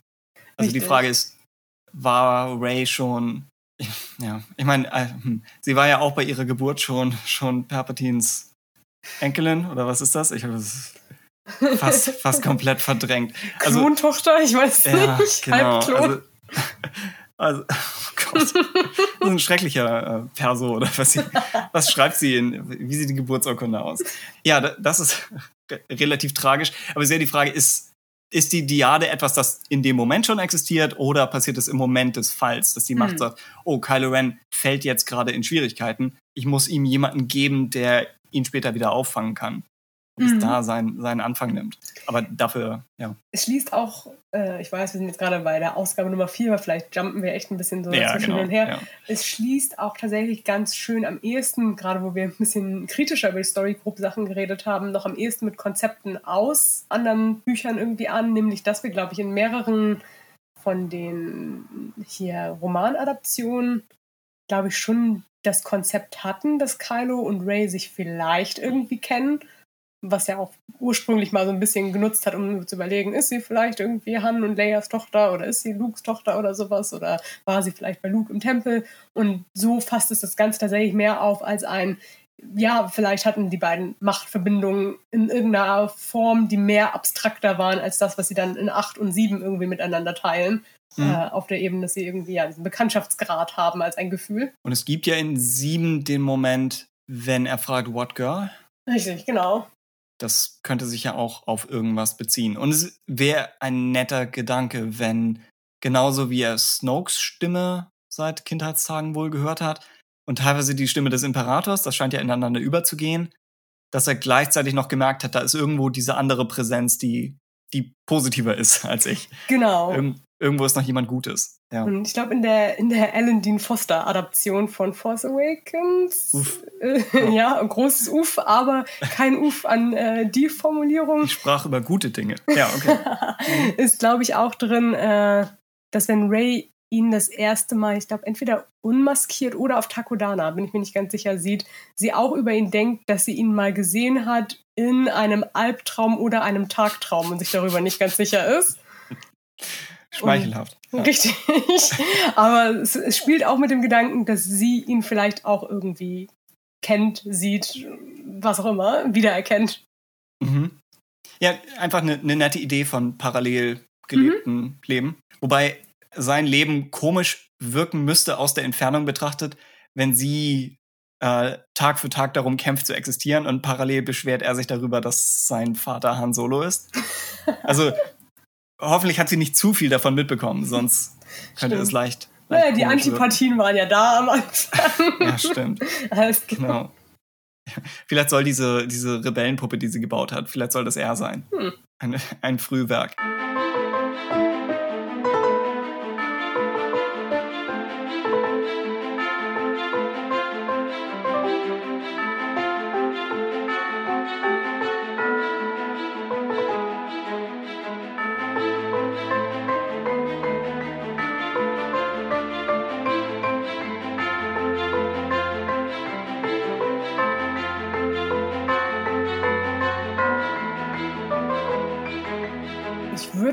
Nämlich, wo wir jetzt bei der Tempelexplosion noch sind, einmal darüber reden wollen, dass vielleicht auch eine meiner nicht größten Enttäuschungen, aber es ist so, alles, was da passiert mit dem Tempel, ist halt wirklich arg schwammig, Mhm. weil es ja im Grunde ein ist, dass er aufwacht, irgendwie noch, wenn ich es richtig sehe, halb im Dialog halbwegs mit Luke ist? Oder ist es an sich selbst? Und dann der Tempel quasi schon in Flammen steht und dann dieser Machtblitz äh, irgendwie dort reinschlägt. Ist das Hm. die Chronologie der Events? Weil wenn, dann nimmt sie natürlich ihm eine große Sache ab, weil sie ihm ja im Grunde dann nur den vermeintlichen Tod von Luke anhängt, von dem ich mir auch nicht 100% sicher bin, wie sehr Ben es glaubt, dass er Luke gerade getötet hat. Das weiß ich auch nicht. Ja. Ne? Weil er, er erzählt es halt den anderen Schülern so überzeugt, aber halt auch fast eher in einem Ausbruch der Provokation. Seine ganzen Gesichtsausdrücke dazu zeigen ja auch immer einen klaren Shift so aus seiner eigenen so Schockierung plus so, weiß ich nicht, so einem traumatischen Ausdruck des Momentes, der dann aber immer shiftet zu dieser Maske des ich will jetzt mit denen irgendwie meine Wahrheit darüber präsentieren. Mhm. Und da, ja, das ist für mich so äh, ein, schwieriger Moment, bei dem ich nach wie vor auch nicht wüsste, wie ich anderen Leuten, wenn sie mich fragen würden, was ist konkret bei dieser Tempelsache passiert, ich könnte es nicht genau beantworten und ich könnte auch nicht genau sagen, ja, wer jetzt wirklich dran schuld ist, weil wie wir auch am Anfang meinten, es dieses Ding gibt, das, ne, von Knights of Ren, von wegen, lass uns etwas anzünden, dann passiert das im nächsten Moment. Oh, ja, Äh, stimmt. Und auf der anderen Seite hat er ja diesen Kontakt, also Ben, den Kontakt zu Snoke und Snoke zu den Knights of Ren. Also fast als Frage, ist Snoke fast eher der Initiator, der vielleicht die Knights of Ren dorthin geschickt hat. Aber wir sehen sie halt auch nirgendwo in dieser Szene. Mhm. Also wissen wir auch nicht, ob das äh, eine Sache ist, die von ihm kommt. Und, es, und, der Machtblitz ist ja fast ein bisschen wie so ein Palpatine-Machtblitz. Also es ist nicht wie ein, ja. nicht wie jetzt dieser äh, der Aktu-Machtblitz, der in den Baum einschlägt. Also ähnliche Explosionskraft, aber er wirkt vielleicht ein bisschen darksidiger. Wir bräuchten einen äh, Meteorologen, der unterschiedliche Machtblitzformen. Ein weiterer Palpatine-Erbe, der spontan aus seinen Händen mit Blitzen schießt. Der Hausmeister der Akademie ist ebenfalls, ja. Ja, also schwierige Chronologie. Ja, was ich auch nicht erklären kann, ist die zweite Explosion. Es, es explodiert einmal mit diesem Machtgewitter, dann läuft Ben los und wird von einer, einer, zweiten Explosion zurückgeworfen. Das heißt, was explodiert da? Das habe ich mir fast eher erklärt wie äh, diese so eine filmische Feuerexplosion, wo irgendwas einfach, weil oh. es in Flammen ist, nochmal explodiert. Und das ist quasi ihn von dem Rettungsversuch von potenziell Überlebenden fast eher abhält. Ja, das, das ist die Plotfunktion. Genau. Genau, es, es könnte sein, dass sich irgendwo, stimmt, wenn sich so Feuer anstaut und dann schafft es äh, sich seinen Weg ins Freie zu kämpfen, dass dann nochmal eine Welle kommt. Richtig. Wenn ja. ihr Feuerwehrmann seid, bitte äh, oder Feuerwehrfrau gerne mal Kommentare dazu hinterlassen. Irgendwo zu Hause sitzt ein Feuerwehrmann und seine Frau, die Meteorologin ist. Und sie haben, schlagen gerade die Hände an den Kopf und sagen, Leute. Das macht doch alles komplett Sinn. Fühlen sich zum ersten Mal in Star Wars Geschichte verstanden. Genau. Also, schwieriger Moment. Ein Freund von mir beschäftigt sich tatsächlich mit, ich glaube, Brandschutztechnik. Ah ja. Aber wie er mir neulich augenrollend erklärt hat, ist sein Job nicht, Gebäude am Brennen zu hindern, sondern nur dafür zu sorgen, dass sie lange genug brennen, damit alle, die drin sind, nach draußen kommen. Oh er sagte, Gott. was aus dem Gebäude wird, ist ihm egal. Es geht ihm nur darum, er meinte, rechtlich ist er dazu gezwungen, ihnen eine Stunde Zeit zu verschaffen. Wahrscheinlich daher auch der Machtblitz, weil das Gebäude potenziell vielleicht lang genug gebrannt wäre, dass alle Schüler noch hinauskommen. Und Stimmt, musste nochmal nachgeholfen werden. Mit härteren Bandagen Richtig. arbeiten. Ja. Ich hatte bei der zweiten Explosion erst gedacht, vielleicht ist da das, das äh, örtliche Thermaldetonatorlager des Tempels explodiert. Stimmt. was, sonst was zum Kugelstoßen benutzt wird auf diesen grünen Feldern. ja, anstelle von äh, Training Through Modes. Sagt Luke, wir verschärfen das ein bisschen. ja, schlimm. Aber zurück zum, zum ursprünglichen Thema. Genau, es ist verdammt vage, mhm. was, was dargestellt wird. Also die Chronologie beginnt schon da komisch, dass Luke plötzlich verschwunden ist. Und ich würde auch sagen, dass er eigentlich nur halb glauben kann, dass das bereits das Ende von Luke Skywalker war. Mhm. Snoke später sagt ihm auch, Luke Skywalker wird nicht ganz so einfach sterben. Mit Blick auf Episode 8, schwer zu sagen, ob Luke jetzt sehr einfach stirbt oder sehr schwierig. Keine Ahnung. Und allein auch dadurch, dass wir durch die Filme ja auch gefühlt einen Kontext dafür mehr bekommen, was es für Kylo bedeutet, wenn einer seiner Elternteile stirbt. Und ich ziehe zieh Luke mal als eine Art von Ziehvater ja auch dazu ja, hinzu. Ja. Dass ich schon auch mal annehmen würde, dass es vielleicht mehr noch mit ihm machen würde, in dem Moment, wenn er das wirklich annehmen würde, weil hier scheint wirklich im Vordergrund seine Reaktion auf die potenzielle Mitschuld an einem äh, Anschlag auf den Tempel, den er ja scheinbar nicht unbedingt äh, provoziert hat. Sie waren in der Situation, dass in Episode 8 nun mal etabliert wird, dass Kylo Ren sich oder Ben an diesem Punkt sich eigentlich nur, nur selbst verteidigt, also er in Notwehr handelt, aber vorher in TFA verlangt wird, dass der Tempel zerstört wird und die Schüler darin. Mhm. Und das unter einen Hut zu bringen, hat erfordert, dass der Comic eigentlich von einem ja, sehr filmischen Panel ins nächste springt, ohne wirklich zu erklären, was dahinter passiert. Mhm. Wir sehen, wie Ben beteuert, dass er das nicht gewollt hat, wobei die Tatsache, dass er das beteuert, fast schon verdächtig klingt, wenn es offensichtlich eine externe Macht wäre, eben genau Snoke oder, oder Palpatine oder die Knights of Ren, dann wirkt das so, als müsste er sich das nicht noch einmal versichern. So ist die Implikation, denke ich, fast schon, dass er das mit seinen eigenen Kräften unbewusst gemacht hat. Mhm. Es gibt ja auch das Voice-Over dazu mit diesem, du hast das nicht gewählt, Ben. Äh, ja. Die Jedi haben es und Skywalker, was wiederum dann doch fast wirkt, wenn wir auf, diesen, auf unseren Anfangspunkt mit Machtprophezeiung versus großes Missverständnis gehen, ein bisschen mehr in vielleicht wirklich eine Machtprophezeiung oder von Palpatine slash Snoke beeinflusste äh, Sachen einfach nur hineingeht. Ja. Je nachdem, wie, wie tief man in irgendwelche Machttricks eingreifen möchte, kann es immer noch sein, dass, dass Snoke sich Kylo Rens Kräfte bemächtigt und mhm. dann ist es halb halb. Aber der Effekt ist eben, dass ein großer, ja, riesiger Einschnitt in der Geschichte der Saga passiert ohne einen klaren Verantwortlichen. Richtig. Wenn Kylo Ren es nicht bewusst tut, kein anderer Charakter zu sehen ist, dann ist es mehr fast schon höhere Gewalt. Und das macht es etwas, etwas ja, frustrierend, schwammig und nicht tragisch im, im poetischen Sinne oder sonst was, sondern einfach nur schlimm, als etwas, etwas Schreckliches, das passiert, aber ohne eine wirkliche Ursache dahinter. Genau, genau. Es gibt so ein bisschen diesen Moment, wo du so denkst, in Episode 3 gibt es Momente, in denen Anakin effektiv vielleicht anders hätte handeln können, um Sachen mhm. noch ins Gerade zu schieben.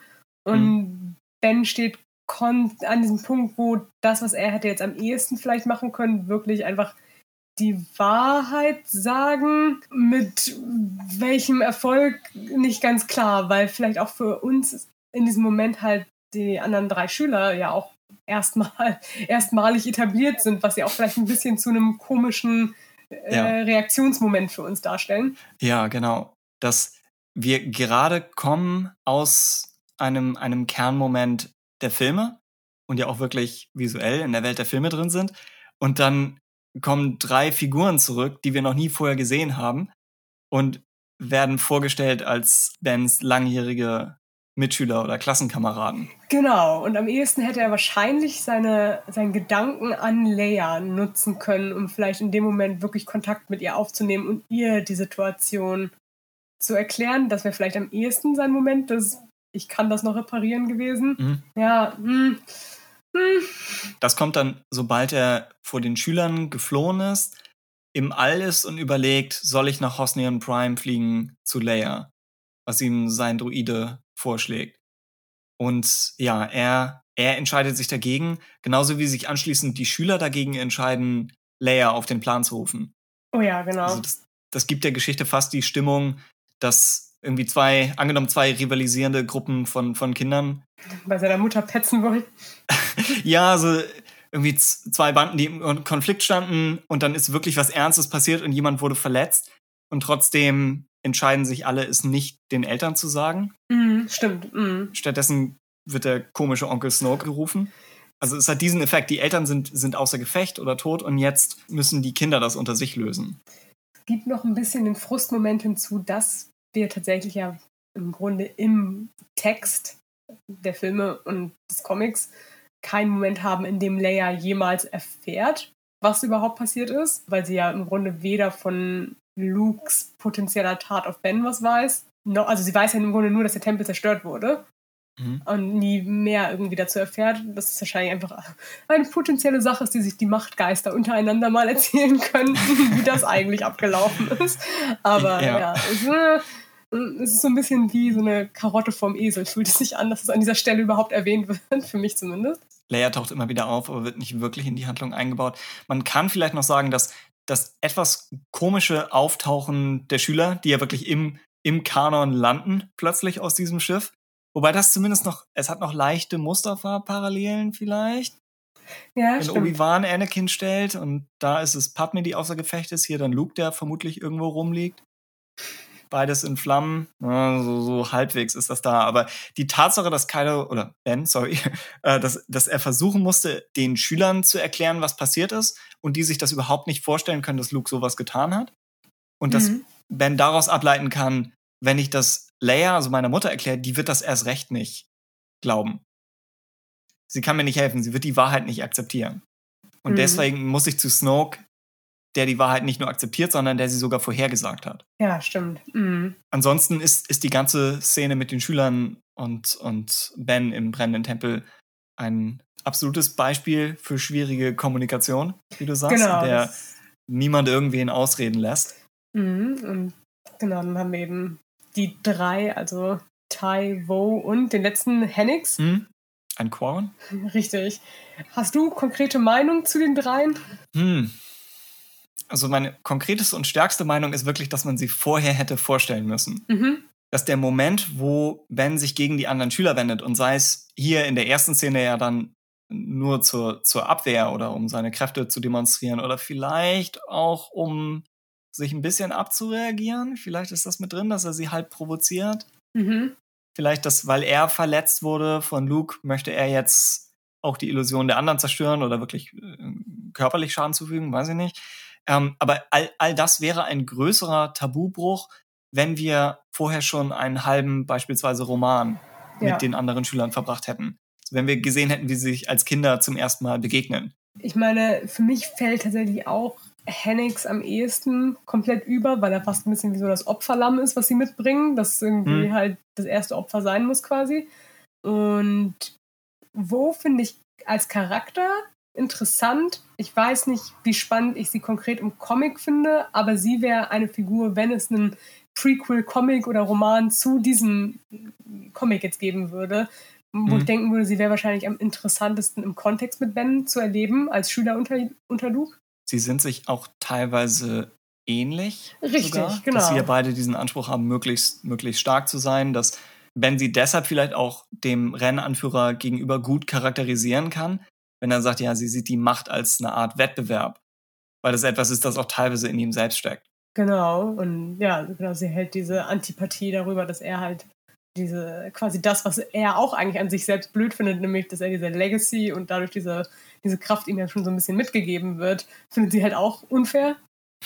Hm. Tai mag ich als Konzept gerne, weil es so ein bisschen noch der vielleicht freundlichste und offenste Mensch ist, den Ben konkret in seinem Leben hatte, wenn er so diese gescheiterte Kommunikation zu seinen drei Elternteilpersonen so hat. Aber gleichzeitig ist es natürlich eine schwierige Figur, die im Grunde nur durch eine Flashback-Szene, in der sie nette, äh, ein nettes Gespräch miteinander halt haben, dann quasi lebt, dass darüber ihre ganze Beziehung jetzt charakterisiert ist und Ja. quasi in diesen Kernmoment Mhm. halt reinspringt quasi. Das ist echt das Ding. Wenn du so um Screentime oder, oder ich schätze Page-Time, weiß ich nicht, Qua Mhm. Quadratzentimeter kämpfen musst, dann bist du gezwungen, all diese Figuren nur in Kernmomenten, also nur in, in großen, wichtigen Szenen zu zeigen und nicht in kleinen Momenten zwischendurch, wie du sie hättest, wenn jetzt Claudia Gray die Akademiephase geschrieben hätte. Richtig, Wenn es jetzt genau. wirklich so ein YA Coming of Age gewesen wäre, dann hättest du ja ganz viele winzige Momente. Und stattdessen sehen wir Tai fast durchgängig als ja, Pazifisten, als jemand, der an das Gute in, in äh, Ben appelliert. Und er ist insofern durchgängig ja, effektiv geschrieben als das. Und er muss in diesem Comic existieren, denke ich. Mhm. Gerade eben, weil Leia und Luke außer, außer Reichweite oder außer Gefecht sind. Aber es begrenzt ihn natürlich extrem auf seine Rolle.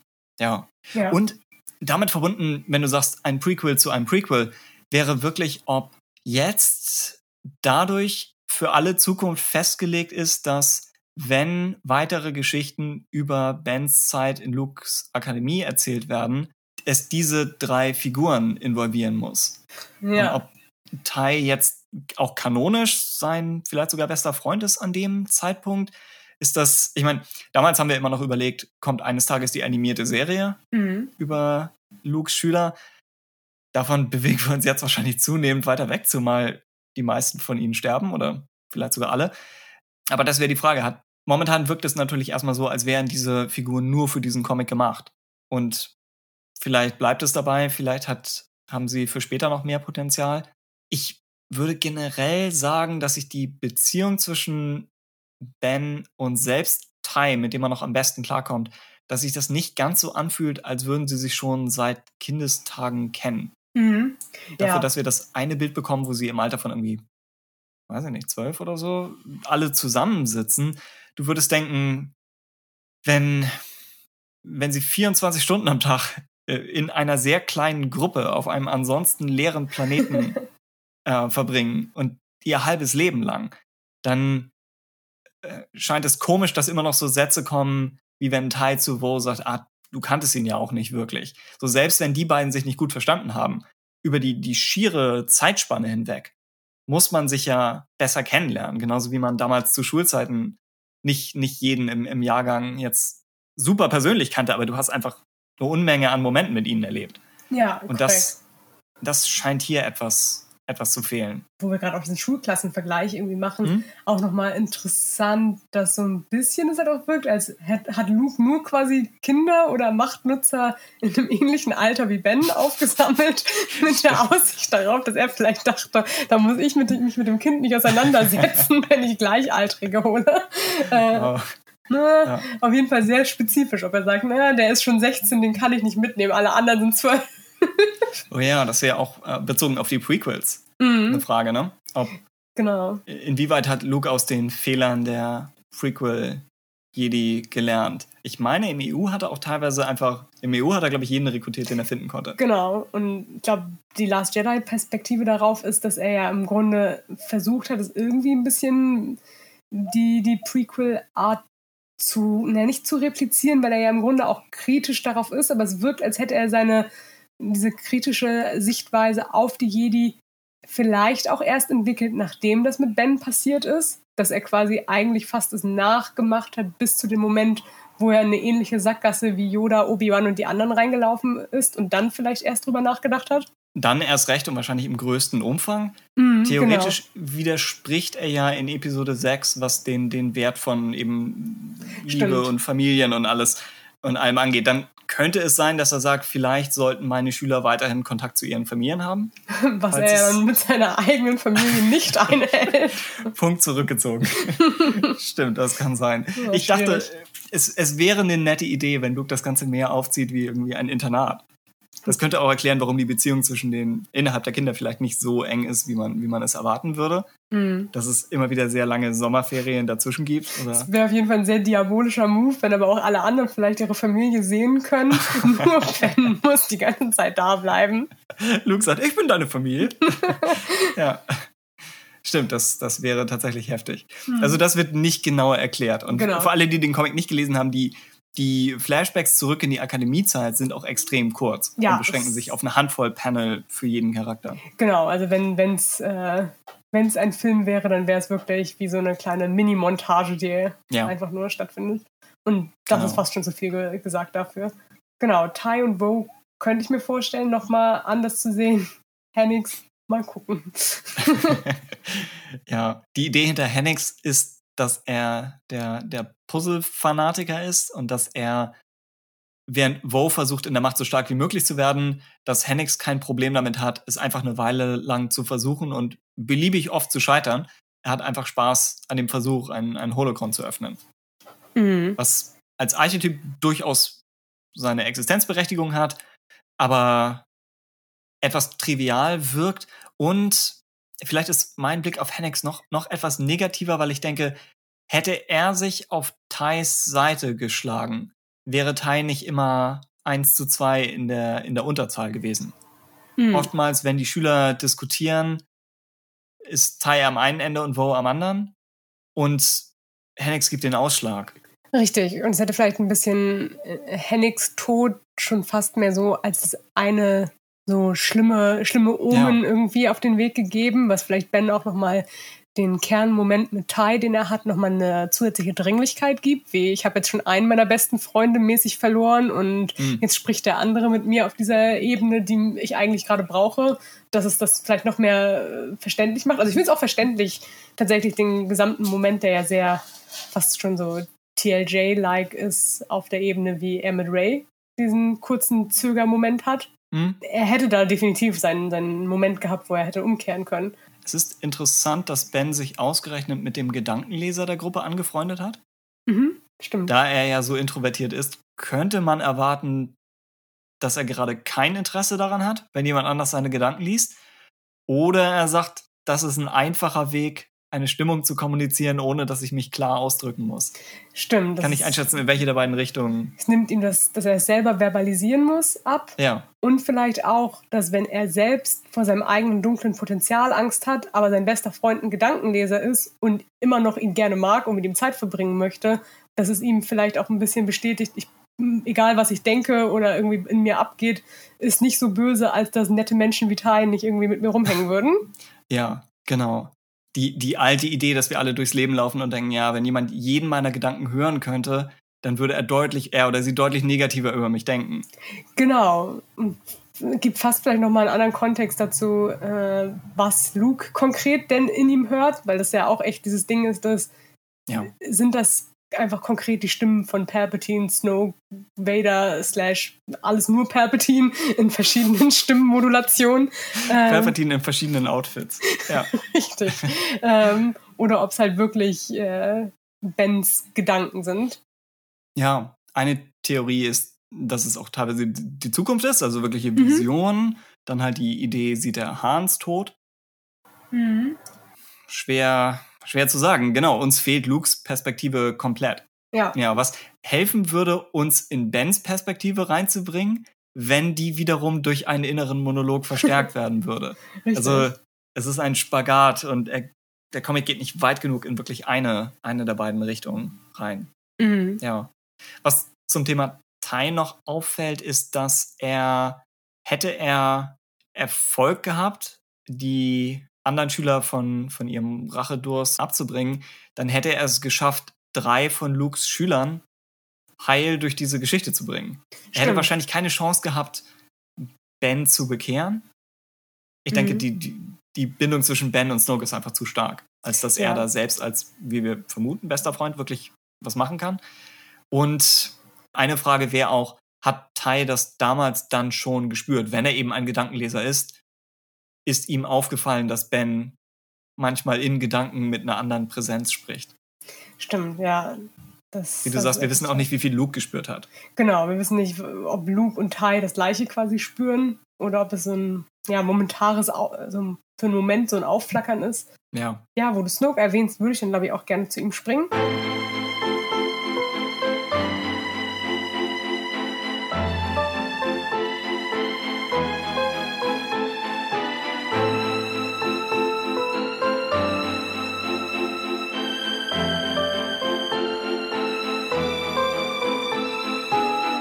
Genau, Snoke treffen wir auf seiner Silent Running Basis mit genau den ganzen Pflanzen und einem so Sith-Thron mhm. im Hintergrund. Aus Stein. Quasi in Episode 9, Foreshadowing fast schon, mhm. in einem interessanten Outfit.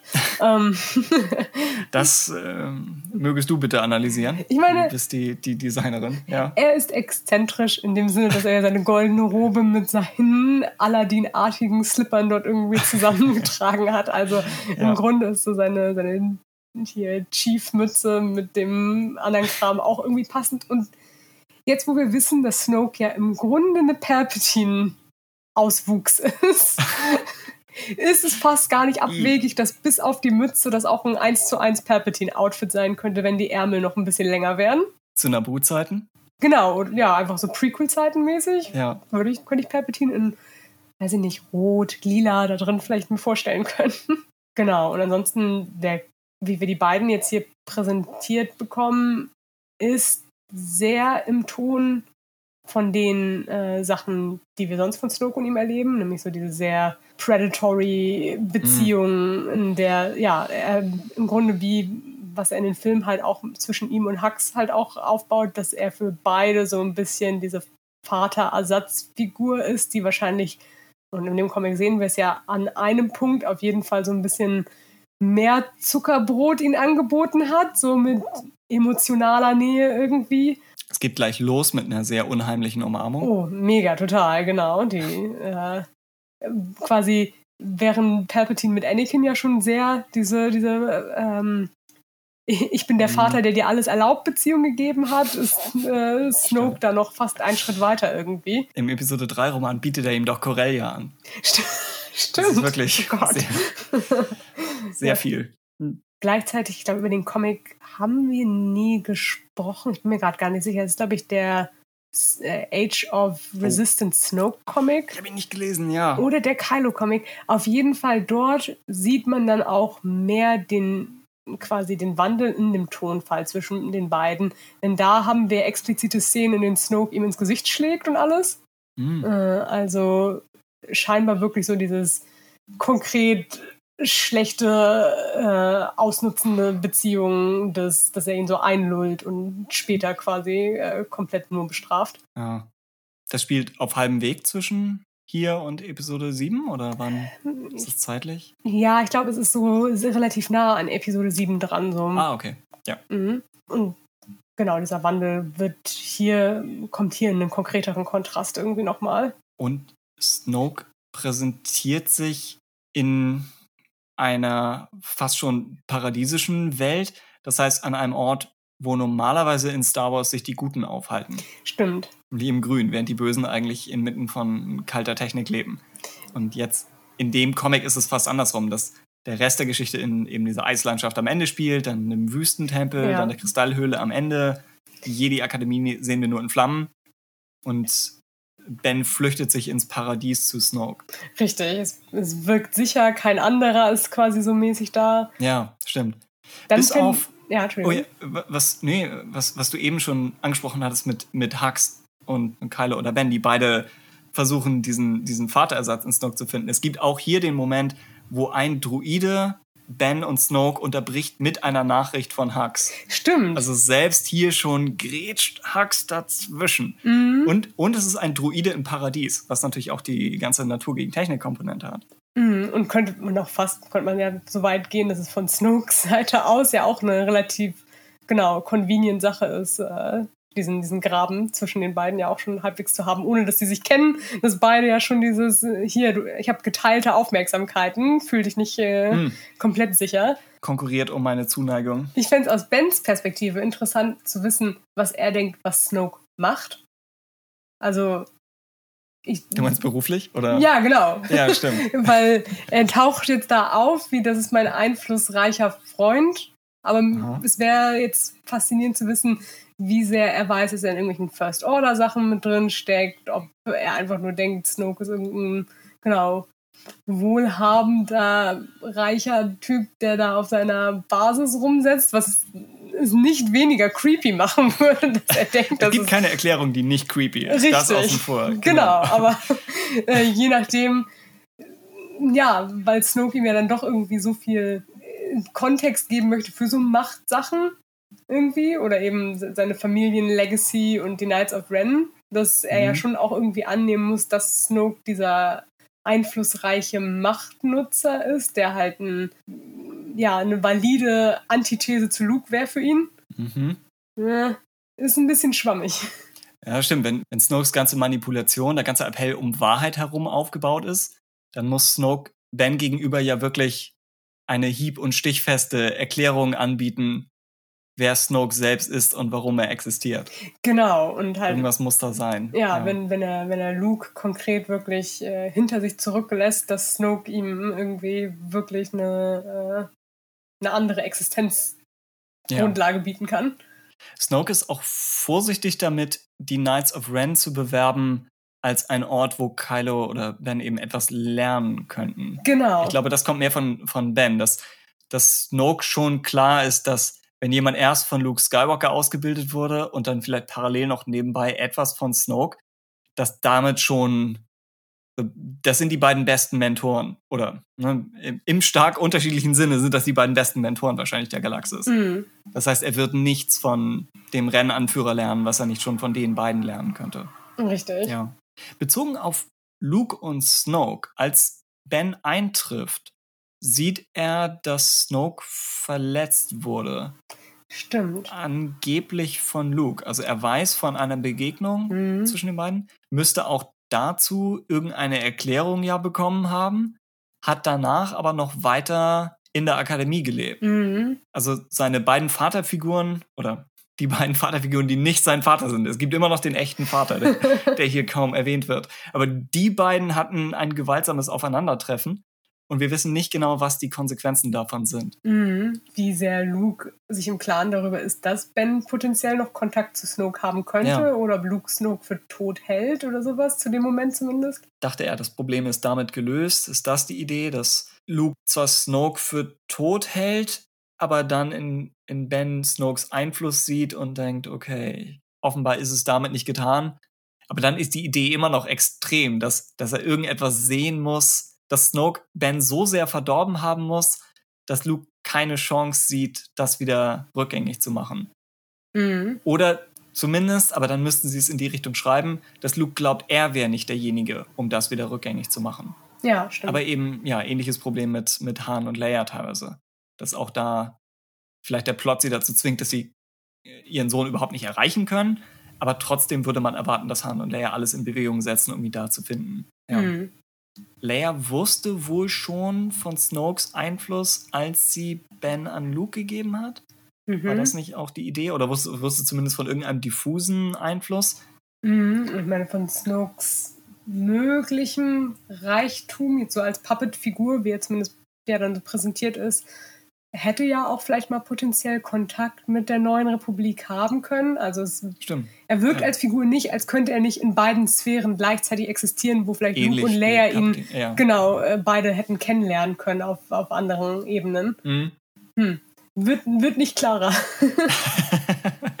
Fazit wird nicht klarer. Ja. Letzter Punkt dazu, was uns überhaupt nicht hilft. Ich hatte überlegt, ob es eine leichte Anspielung auf Watchmen ist.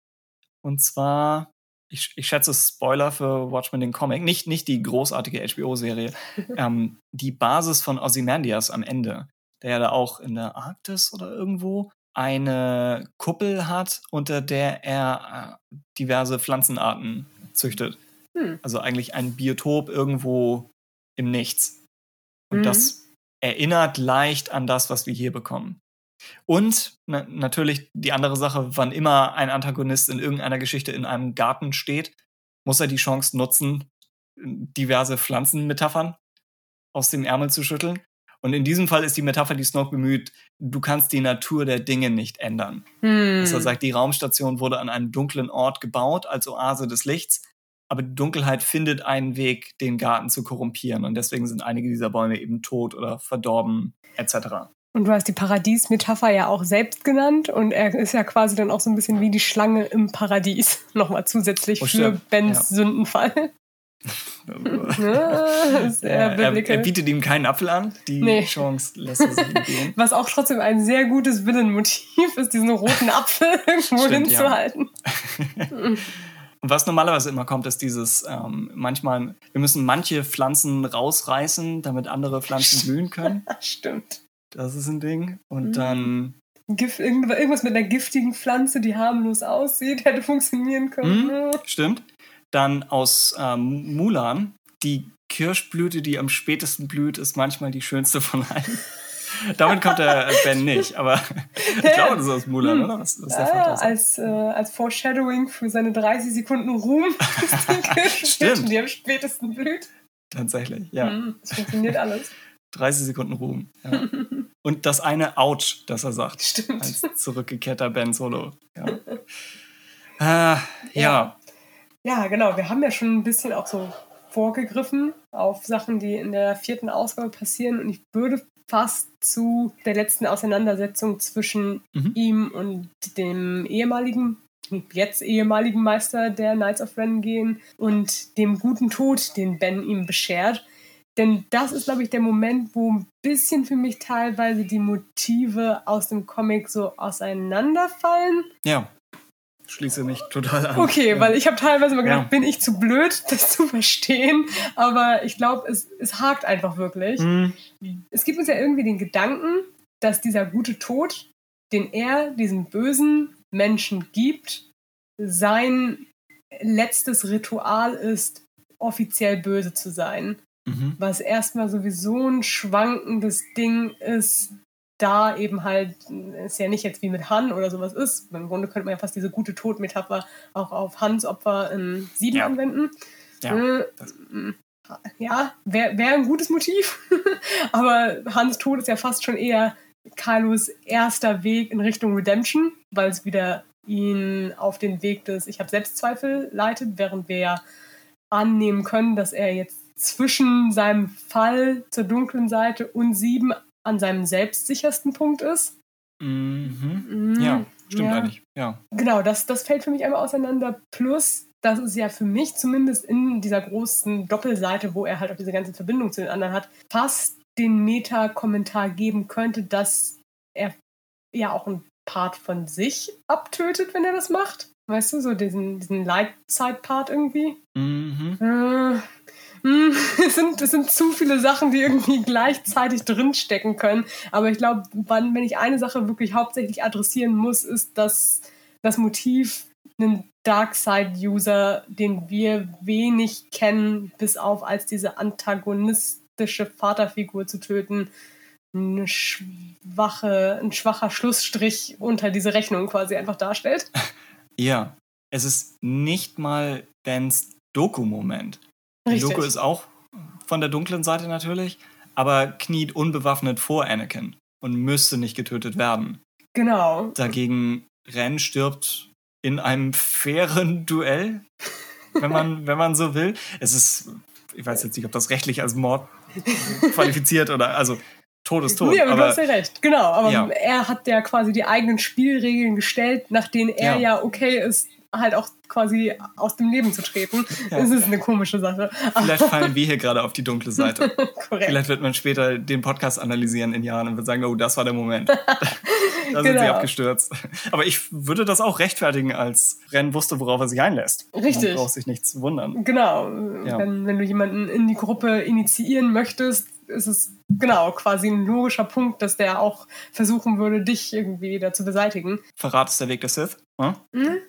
Hm? Hm? Hm? Hm? Mhm. Genau, ne, das, das größte Problem ist auf jeden Fall eines der Probleme des Comics, würde ich einfach festhalten. Es wird als großer zentraler Moment gespielt. Es ist das erste Panel, das wir, das erste und glaube ich einzige, das wir von Palpatine bekommen. Mhm. Also während wir in anderen Momenten nicht wissen, hören wir Palpatines Stimme oder Snokes oder gibt es überhaupt einen Unterschied, ist das der Moment, wo wir wirklich Palpatine tatsächlich sehen, zumindest seine charakteristische untere Gesichtshälfte.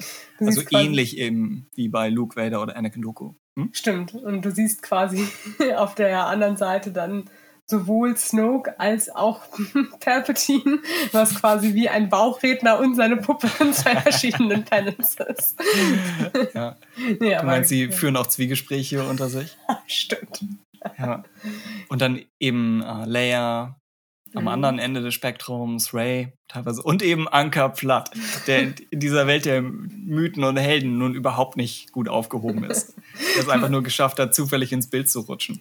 Falls Kylo sie in diesem Moment visuell sehen sollte, ist er sich vielleicht nicht sicher, ob er sich auf das Mädchen oder den Typen dahinter konzentrieren muss. Jahrelang hat er sein, äh, seine Force-Diade, seine Macht-Diade gesucht Er in der dachte- Form von Anker Platte. Sein ebenbürtiger Zwilling. Ja. Was machst du aus Bens, und hier würde ich sagen, schon Mord an Vo? Mhm. Denn das ist das, was noch danach passiert. Und das wirkt extrem kaltblütig. Genau. Und deswegen ist vielleicht der Moment davor so schwierig, weil das ja quasi jetzt wie eine Art von Lichtschalter einfach gehandhabt wird. Wie er, legt da, er macht jetzt diesen, diesen Akt des guten Tods und auf einmal ist ihm die Möglichkeit, so kühl und emotionslos zu sein, wie so ein Skill quasi freigeschaltet. Ja. Weil klar, er hatte vorher diese schwierige Beziehung schon zu Vo, aber er hat ja auch äh, im Kontext mit auch dem Kampf äh, mit Hennix und allem ja eigentlich auch schon klar gemacht, dass er gar nicht unbedingt die Intention hatte, die äh, zu töten. Und das jetzt Ja. mehr, genau. Und da passiert es ja auch nur indirekt. Ich glaube, es ist Hennigs eigenes Lichtschwert, das wieder Richtig, zurückkommt. genau. An so einem halben Selbstverteidigungsmoment.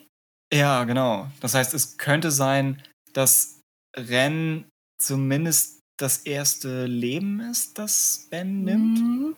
Das könnte sein, weil er das ja vermutlich im Auftrag von Luke vorher, also im Auftrag von Luke sowieso nicht, glaube ich, aber auch auf Mission mit Luke vermutlich nicht getan hat. Schwierig, bewegt sich zu sehr fast auch wieder in diese Star Wars-Diskussion rein, dass wann ist dieses Leben nehmen okay?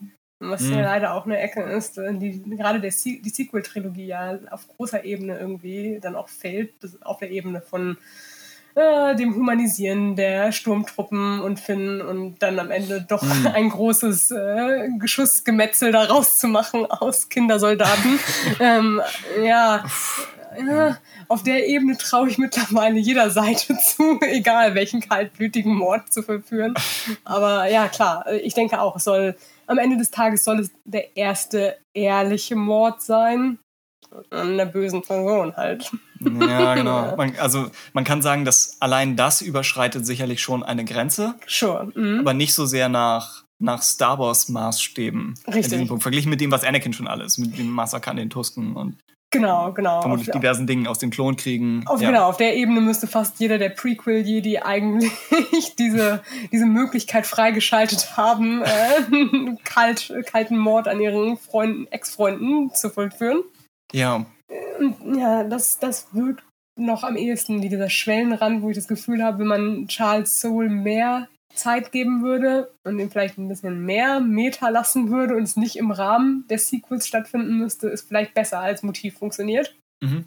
Trotzdem hat Heft 4 noch einzelne nette Momente.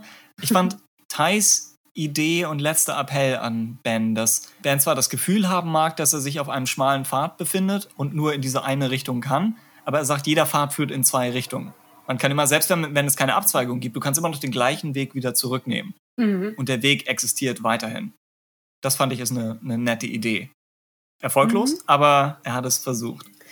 Und echot am ehesten den Episode 9 Moment mit Han, da es ak- genau der gleiche Weg ist, quasi, den er wieder zurückgeht, dadurch, dass die Konversation anders läuft. So dass er sie einfach nochmal rückwärts abspielt. Richtig. Das ist Ja. wirklich so Freeze-Frame und er läuft nochmal rückwärts die gesamte Sequel-Trilogie zurück. Das wäre interessant gewesen, wenn sie Harrison Ford gebeten hätten, seine Dialoge rückwärts zu sagen. Und er sagt, oh, Star Wars. Immer das Gleiche mit euch. Ja, also das ist für sich ein netter Moment. Und dann gibt es den Kontrast, wenn Ben gerade gegen Tai kämpft und dabei über seine Elterngeneration und de- deren Erbe herzieht, während Wo sich den Rittern von Rennen stellt und gerade einen der Ritter ins Gesicht kickt mit den Worten, ich wurde ausgebildet von Luke Skywalker. Hm. Dass sie beide so unterschiedliche Schlüsse daraus ziehen, dass Mhm. Wo daraus Stärke zieht und, und Ben sagt, das ist etwas, das ich zurücklassen muss und, und abweisen muss. Mhm. Dann äh, letzte Szene zwischen Ty und Ben spielt mit äh, den unterirdischen roten Kristallen halb in Mustafa-Territorium. Also Charles Soule und sein Zeichner sind. Äh, Charles Soule ist interessiert daran, große mythische Momente zu schaffen, aber eben in sehr komprimierter Form und ohne, wie du sagst, immer die vollständige Motivation dafür liefern zu können.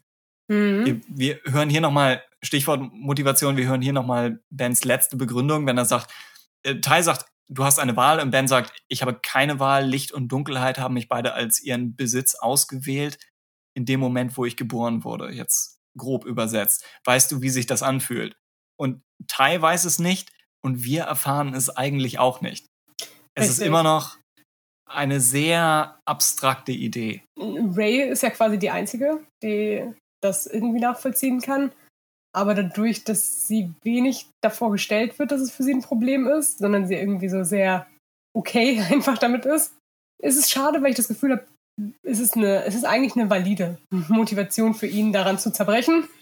es gibt nur niemanden anderen, der jemals diesen, diesen Punkt quasi abbackt, einfach mit, ja, das stimmt, das klingt ziemlich scheiße. Ja. Oder eine, äh, eine, eine tatsächliche Darstellung des Ganzen in Szenen. Ja. Also wenn man sagt, Ben musste von Kindheit an in zu große Fußstapfen treten und hat eben vielleicht Obi-Wan als diese unerreichbare Legende vor sich gehabt und eben Luke und seine Eltern, dass man dann sagt, vielleicht bringen wir hier Flashbacks wie irgendwie Kylo als, als Fünfjähriger gefragt wird und wann rettest du die Galaxis oder wann Oh ja, hast du dir schon dein eigenes Schiff gebaut? Sowas. Oder er will, er will Kalligrafie lernen und Hahn zerbricht den Pinsel. Das, so, dass er sagt, mein- Sohn wird Gewürzschmuggler. Also irgendwas, irgendwas in dieser Richtung, dass man, oder angenommen, Ben müsste zwischen irgendetwas wählen. Momentan ist es ja immer eine, eine abstrakte Sache, dass er zwar im Schatten von Legenden lebt, ja, aber ihm wird deshalb noch nicht aufgetragen, das Familienunternehmen fortzuführen, obwohl er eigentlich lieber gerne was anderes machen möchte. Das hat noch keinen konkreten Effekt. Ich glaube, es existiert halt irgendwie. Ich bin gerade nicht sicher, in wel. Ich glaube, einmal in der Episode 8 Adap Romanadaption existiert, glaube ich, der Gedanke, dass er gerne mit Han zusammen das Gleiche gemacht hätte und sie ihn zu Luke geschickt haben.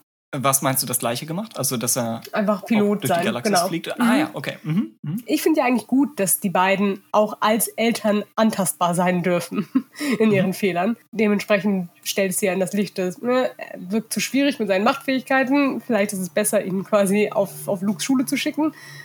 Aber ja, außerhalb davon wird es halt nie weiter adressiert, ob er, ob er nochmal eine Möglichkeit kriegt, das nochmal zu äußern, wie, hey, ich habe jetzt probiert, irgendwie Jedi zu sein, äh, gefällt mir nur so mäßig gut. Ja. Das wissen wir halt auch nicht wirklich, ne? Weil wir wissen, sein Traum wäre eher Pilot zu sein, aber er äußert halt auch nie, dass er konkret ein Problem damit hat, zum Beispiel ein Jedi zu sein. Und er hat ja schon, er bildet sich ja schon etwas darauf ein, der Gut beste Schüler an genau.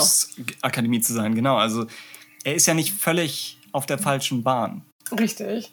Ja, aber ich finde deine Idee eigentlich cool. Man könnte eigentlich aus Pro also problemlos so eine Comic-Panel-Mini-Montage machen aus, keine Ahnung, ihm neben, neben Luke, neben Leia, neben Han mäßig so als Kind irgendwie in verschiedenen Situationen, in denen man ihm nahe liegt, dass er wie einer der drei sein müsste quasi. Das wirkt wie etwas, was eigentlich sich visuell einfach umsetzen lässt und aus einer Fanperspektive auch gar nicht so viel Last auf die drei legt, sondern ein bisschen mehr auf quasi die Gesellschaft und ihren Ruf. Ja, genau. Es wären dann einzelne harmlose Momente aus der Perspektive Genau. von Luke, Leia und Co. Aber durch die Ansammlung hat, hat Ben das Gefühl, dass er zu sehr in eine bestimmte Richtung gedrängt wird oder eben in, in so einen Käfig. eigentlich. Richtig, genau. Sie hätten ihm den Vornamen vielleicht besser verkaufen können. Und es ist die generelle Frage, wenn, also die, die große, auch, auch bekannt als die Harry Potter Epilogfrage, wenn Eltern ihre Kinder nach existierenden Personen benennen, Mhm. was tun sie damit wirklich und für wen tun sie das? Ja, Vielleicht sollte man das einfach generell nicht machen. Ist das einfach nur der Versuch von eben Han und Leia jemanden zu erinnern oder an jemanden zu gedenken, den sie kannten und der ihnen was bedeutet hat, aber der für den, für den Sohn eigentlich nichts bedeutet. mhm. Da weiß ich auch nicht, wie es jetzt zum Beispiel Kindern geht, die nochmal exakt den, den Namen, teilweise dann ihres Vaters, das gibt es ja, glaube ich, in den USA, immer, dass die. Mhm. the second, the third, dass, dass das so hochgezählt wird. So, was macht das mit einem? Wenn Mhm. dir bewusst kommuniziert wird, du bist der Nächste in der Linie, du sollst den gleichen Namen nochmal haben. Und Mhm. Achtung, äh, Vergleich, ich, ich versuche mich hier auf deine Welt einzulassen Ui. und wage den Vergleich zu der Prinz von Ägypten, Aha. Wo dem jungen Anwärter Pharao, glaube ich, auch kommuniziert wird, unsere Linie existiert seit Jahrhunderten und sowohl unsere Ahnen als auch alle, die danach noch geboren werden, zählen alle auf dich. Und du darfst nicht das schwächste Glied der Kette sein. Du darfst nicht der Punkt sein, wo die Kette reißt. Und das ist, denke ich, wirklich eine irre Last, die auf einer einzelnen sterblichen Person lastet. Oh ja, stimmt. Das das Implizite, was auf ihm im Grunde lastet. Genau, und dass jemand daran zerbricht, kann ich mir absolut vorstellen. Mhm. Problemlos. Aber dass es nur durch eben Vornamen passiert oder durch die Idee, es gab Gutes und Schlechtes in meiner Familie, das, das finde ich etwas schwierig. Oder nimm nur Anakin als Vergleich mit, mit dem Spagat zwischen Ehemann und Jedi. Ja. Das ist auch schwer unter einen Hut zu bringen. Aber eben, ja, Jedi und Pilot, das lässt sich sichtlich noch, noch vereinbaren, wenn auch vielleicht mehr dann aufs Leben insgesamt gesehen, nicht in jungen Jahren. Das könnte heißen, er kann nicht das tun, was er gerade in dem Moment machen will. Ja. Mhm. Naja, und er geht ja schließlich seinen politischen Weg als Supreme Leader. Also hat alles mal gemacht am Ende seines Lebens. Hm. Er hat alles mal gemacht und sogar das Richtige in den letzten 30 Sekunden. ja. Genau, ansonsten haben wir eigentlich nur noch, glaube ich, ein, genau, Momente schaffen im Sinne von Lichtschwertbluten. Habe ich auch nicht viel zu, sagen, glaube ich. Nee, es ist, es ist eine Szene, die an die Vader-Comics erinnert, Mhm. an ähnliche Sequenzen da. Es ist einmal mehr rein visuell. Es ist eine traurige, emotionale Sache, wenn man sich vorstellt, dass dieser Lichtschwertkristall mal nach ihm gerufen hat. Hm, ja, Ich glaube, von, von den Kanon-Neuerungen, die wir jetzt mit Disney neu reinbekommen haben, ist das eine der, ja, eine von denen, die mich nachdenklich und traurig machen, Mhm. eigentlich jedes Mal. Jedes Mal, wenn jemand einen Kristall zerstört, weil das so wirkt wie, als ob, naja, nicht jetzt, vielleicht nicht gleich ein Haustier, aber als ob jemand ja, ich versuche gerade was zu finden, das nicht so schlimm ist, aber eigentlich ist die Idee recht Ja, schlimm, ja, weil diese ja. Kristalle sind ja halb lebende Wesen. Und das ist so ein Verrat an einem Teil von dir selbst. Mhm. Es ist, was er macht, ist fast noch schlimmer, als wenn er jetzt einfach sich den Kristall von Tai oder so genommen hätte und sagt, ich verderb den. Immer noch schlimm für Thais Kristall, aber trotzdem ist es nicht so schlimm, wie wenn du dir vorstellst, der Kristall wird aus dem Lichtschwert genommen und der Kristall denkt, was passiert denn jetzt? So, das weiß ich nicht. Finde ich heftig. Mhm. Naja, stimmt. Also fast ein, ein guter Tod im, im schrecklichen Sinne. Mhm. Und als ja, Ende des Comics natürlich angemessen. Richtig, genau.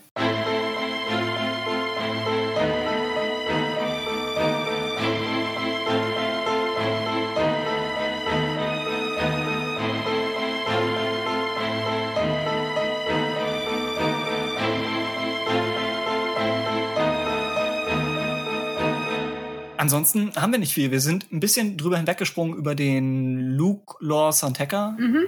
Flashback, der dessen Hauptaushängeschild natürlich ist, dass wir Luke auf der Höhe seiner Kräfte in einer Kampfszene sehen gegen die Ritter von Rennes.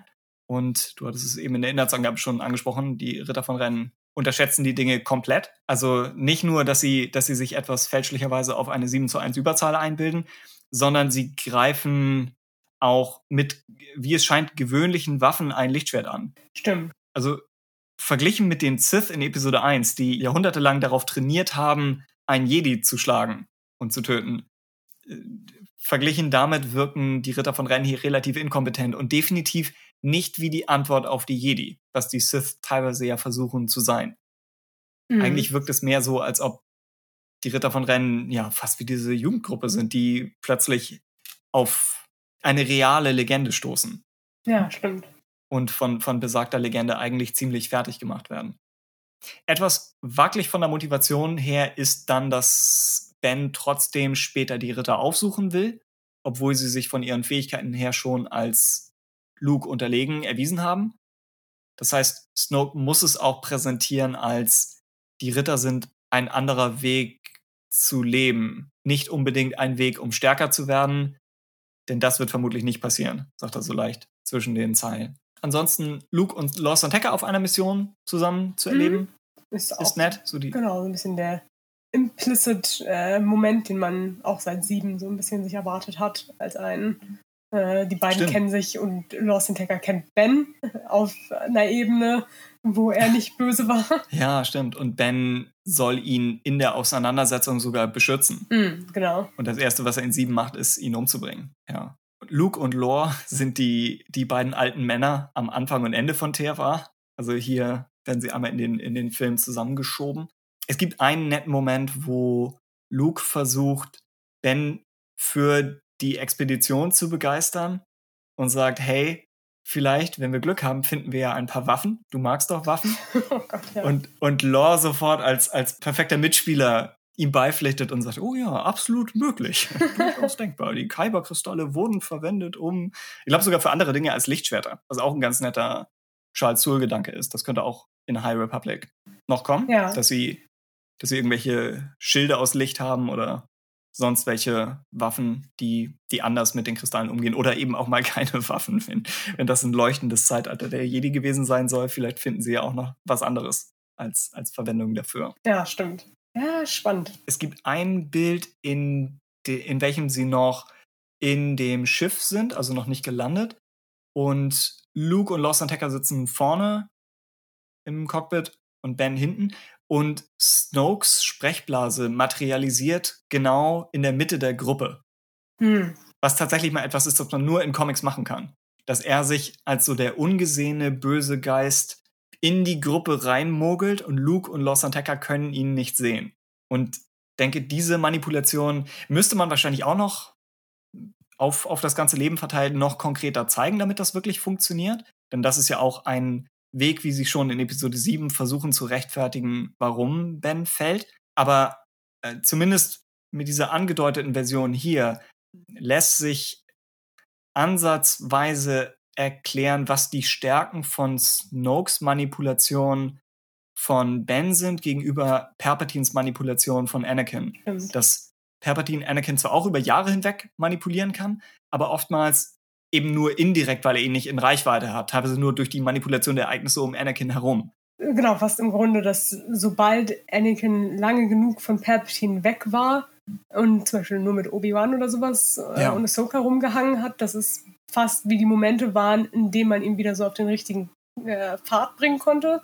Man musste ihn halt immer nur lang genug weghalten von den Problemen, ja. die sich da gebildet haben. Und das zum gewissen Grad natürlich auch Padme, äh, einfach weil es halt für ihn so eine Prioritätenteilung war, aber eben halt natürlich first and foremost Palpatine.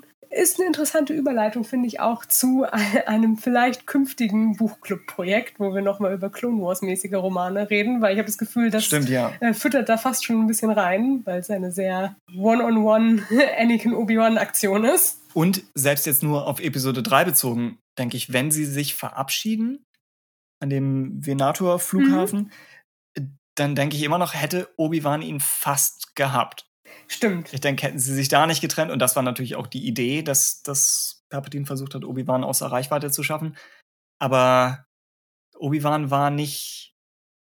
Hm, vielleicht war er nicht so weit davon entfernt. Mhm. Äh, auch er, ähnlich, ähnlich wie Tai, nicht gegen Snoke ankommt, kommt Obi-Wan vermutlich nicht gegen Palpatine an. Aber Anakin ist ja schon zumindest zur Hälfte zu einem guten Menschen geworden. Und das äh, zu großen Teilen sicherlich Schmies Verdienst, aber ja auch Obi-Wan hat, war jetzt nicht völlig überfordert. Also teilweise wird er vielleicht etwas sehr negativ beurteilt im, im Fandom, ja. weil er zugegeben ja am Ende nicht damit durchkam und Anakin brennend liegen gelassen hatte, ja. Das, das stimmt natürlich. Aber äh, letzter Punkt zu der Snoke-Sache. Snoke im Vergleich zu Palpatine ist in der Lage, fast einen laufenden Audiokommentar zu Bens Leben anzubieten. Mhm ich glaube, wenn man die Panels so liest, dann klingt es so, als könnte Snoke nicht hören, was jemand in der Umgebung sagt. Das heißt, er ist darauf angewiesen, dass Ben ihm das mitteilt. Mhm. Es gibt vielleicht Überschneidungen mit der, der Force-Skype-Idee, wobei die ja dann offenbar über die Force Diet auch läuft. Aber es gibt Überschneidungen damit, wo, oder insofern, dass Ray und Kylo Ren ja auch nur den anderen sehen, aber glaube ich nicht dessen Umgebung. Und genauso scheint es auch hier zu sein, dass Snoke davon abhängt, dass Ben ihm irgendetwas mitteilt. Aber wenn Ben das tut, dann hat Snoke die Chance, eigentlich zum Beispiel Lukes Lektion zu widerlegen, noch während Luke sie hält, ohne dass Luke etwas davon mitbekommt. Mhm. Das Snoke kann für alles eine Erklärung anbieten. wann immer man im Leben frustriert ist und wegläuft und von nichts irgendwas wissen will, Snoke ist derjenige, der dann plötzlich da ist und sagen kann, was gerade passiert ist, war nämlich das und das. Und so kannst du es verhindern. Oder er kann sich in irgendwelche emotionalen äh, Mutter-Tochter oder Mutter-Sohn oder Vater-Sohn Aussprachen zwischen, zwischen Ben und Han oder Ben und Leia reinmogeln und sagen, eigentlich. Sagen Sie das nur, genau. Ja, mhm. eigentlich würde dein Vater gerade lieber Rennen fliegen. Richtig. Und dieser Satz im richtigen Moment platziert, das ist, denke ich, schon eine, eine Art von Manipulation, ja. die heftig und effektiv sein kann. Aber das ist jetzt nicht im Comic. Also, es, ja. zwingt, es würde quasi, wenn das so ist, was wir jetzt nur based auf dem Comic quasi spekulieren Total, können, ja. dann äh, würde Ben auf jeden Fall in die Situation bringen, wo er konstant die eigene gute Stimme in seinem Leben sein muss, um mhm. gegen diesen Gedanken anzuhalten. Und dass der Moment, in dem er das nicht mehr aufhalten kann, er halt komplett nur Snokes, äh, sagen wir mal, Narration einfach ausgeliefert ist. Ja, genau. Mhm. Hm. Ja. So viel dazu. genau, ich denke, damit haben wir schon große Teile abgehakt. Bezogen noch kurz auf die, auf die Flashback-Szene, wenn äh, Ren auftaucht und sich als neuer potenzieller Ersatzvater präsentiert, spricht er Ben sogar an als Kid. Ich glaube, er stellt sich vor mit Hey Kid, mhm. was natürlich Hahn ist. Das heißt, auch er versucht sich da irgendwie, irgendwie reinzudrängeln. Und er spielt, um von Luke zu entkommen, spielt er den Thermaldetonator-Trick mit einem Lichtschwert. Oh ja, stimmt. Dass er sagt, Achtung, ich halte das hier in der Hand und wenn ihr irgendwas Falsches macht, dann jage ich uns alle hoch. Was etwas ist, das Leia in Episode 6 macht und Hahn theoretisch versucht im Solo-Standalone-Film. Das heißt, Ren nutzt ein Manöver, das zuvor beide Eltern von Ben schon einmal eingesetzt haben. Hm. Könnte aber leicht konstruierter Zufall von meiner Seite her sein. Aber ich fand es nett an von der Idee her. Mhm. Ja. Und damit kommen wir vermutlich wirklich zum Ende. Wie sehr möchtest du noch ein, ein finales Fazit wagen? Wir haben ja einiges schon vorweggenommen. Äh, ich glaube, könnte noch anhängen. Ich glaube, ich könnte mir konkret nur wünschen, dass wir noch mal was von Kylo Ren hören, in egal welcher Form oder Ben Solo. Also mhm. Das gilt für alles, was Star Wars angeht, dass ich mir wünschen würde, dass noch irgendwie er in irgendeiner Rolle noch mal zurück in unser Leben oder in sein eigenes Leben treten könnte. Ich glaube, der Comic könnte einfach noch mal besser bei mir reifen, wenn wir einfach mehr Inhalte mit ihm hätten. Ich würde tatsächlich eine eine größer als größer als null, vielleicht größer als 50 Prozent Chance geben, dass sie ihn nochmal zurückholen. Nicht mhm. in der mhm. Filmwelt natürlich, aber bedenkt mal, was mit Darth Maul passiert ist oder äh, potenziell mit Boba Fett. Ich, mich würde es nicht überraschen, wenn sie sagen, speziell sein Fandom ist riesig mhm. und äh, lebt auch in eben Büchern und Comics. Ich fände es nicht völlig absurd, wenn sie sich da noch was einfallen lassen. Mhm, ja, stimmt. Und wenn sie tatsächlich nun sagen wollen, wir schließen nochmal an die Sequel-Trilogie an mit einer Comic-Reihe oder mit Romanen, die direkt danach spielen, wäre es ja auch in ihrem Interesse, irgendwen Neues wieder in das Ensemble einzubringen. Wie zum Beispiel jemand neuen Alten, als anstatt dass jetzt einfach die nächsten Abenteuer mit Ray, Finn und Poe kommen die sie theoretisch auch schon zwischen den Sequels hätten erleben können. Genau, theoretisch könnte man ihn sogar, wenn man ihn zurückbringen könnte und würde, könnte man ihn sogar in einen komplett neuen Cast von Figuren reinsetzen und hätte einen Instant-Ankerpunkt, um Leute für neue Figuren um ihn herum zu begeistern. Also wenn er jetzt nicht mit Finn, Ray und Poe rumhängen würde, könnte man wen auch immer jetzt neu etablieren. Ich bin vielleicht in, in meiner Spekulation auch etwas dadurch beeinflusst, dass ich äh, neulich Staffel 2 und 3 von Last Airbender nachgeholt habe. Mhm. Und äh, die geht ja teilweise in der dritten Staffel extrem in die Richtung. Richtig. Es gibt einen Charakter, der praktisch der Vorgänger von Kylo Ren ist. Genau. Und eigentlich auch schon, und ich schätze, dass das war dann aus deiner Perspektive doppelt frustrierend und muntert dich überhaupt nicht auf, aber eigentlich das Problem, das Kylo Ren darstellt, haben sie mit Suko eigentlich schon gelöst. Ja. Die Figur existierte schon funktioniert. Und diese Figur existierte davor in anderen Medien auch schon genau auf der gleichen Ebene äh, genauso. Und genau, Suko ist so das noch aktuellste Beispiel, wo es halt auch so mega krass von der Fanbase drumherum angenommen wurde und es halt auch so irre mhm. sympathisch gemacht wird, weil halt genau die Art und Weise, wie alle anderen Figuren mit ihnen umgehen, genau ja. dieses Potenzial ist, was wir uns ja gewünscht hätten quasi für die Sequels weil es unendlich viel Potenzial auch zwischen Finn und Kylo allein basierend auf Force Awakens zum Beispiel gäbe. Ja. Ja. Ne? Hm. Es gibt lustige Vergleiche, dass Tai ein wenig aussieht wie Ahn und Stimmt, die ja. beiden quasi Suko und Ahn sind. Oh ja, Mensch, das, wie gesagt, ich habe das Finale erst kürzlich gesehen. Ich denke, das ist ein Meisterwerk und Meilenstein. Ich denke, das ist echt gut gemacht. Ja. Stimmt, es gibt auch die brennende Akademie. Stimmt oh. die ein, eine leichte Parallele bietet. Ich würde sagen, sie waren, und das kann daran liegen, dass eben speziell äh, Staffel 1 von Airbender ja klar als Kinderserie beginnt. Sie waren etwas vorsichtiger damit, Suko nicht zu böse zu machen. Mhm. Und ja. er ist eigentlich mehr der Jäger als jetzt der große Feldherr oder Kriegsverbrecher. Stimmt. All quasi seine, seine Staffel 1 Verbrechen sind größtenteils mit das Schlimmste, was er macht. Ja. Und danach sind es immer nur wieder so kleinere Vertrauensbrüche, die da zwar schwer wiegen, weil man Sympathie mit ihm hat. Mhm. Also es ist, er hat quasi ein bisschen sein Last Jedi-Moment trotzdem immer wieder, wo man denkt, jetzt hat er es eigentlich geschafft, aber doch nicht ganz. Er muss noch mal die Kurve mhm. kriegen. Was halt wirklich für, gerade für so Redemption-Narrativen äh, sympathische Blickweisen sind, weil es eben weniger diese Lichtschalter-Metapher benutzt ist. Du machst halt eine Sache und bist dann gut. Ja. Was sie ja eigentlich mit Kylo auch schon halb gemacht haben, bis sie am Ende gesagt haben, na, jetzt macht er doch einfach eine Sache und ist dann gut. Ja. Ja, ja. ja aber es freut mich, dass du mehr positiv gestimmt bist als echt, dass er nochmal zurückkommt. Doch, ich bin, ich weiß nicht, ich bin recht optimistisch. Vielleicht, vielleicht weil Star Wars schon so viel Zeug gemacht hat mhm. in letzter Zeit, dass ich ja weniger überzeugt bin von der inhaltlichen Kohärenz des Universums oder von irgendwelchen klar gesetzten Regeln. Mhm. Also wenn die Sith zurückkommen können, warum nicht auch er? Vielleicht ist ein Teil von ihm in Ray noch irgendwie am Leben, etc. Stimmt. Und er ist ja neben Ray auch, glaube ich, bei einer generellen, so sagen wir mal, Kinder-Audience, glaube ich, mit die beliebteste Figur. was natürlich es einfach macht, ihn irgendwann auch als Nostalgiefigur für andere Leute zu verkaufen. Mhm. Also, eh, mal sehen.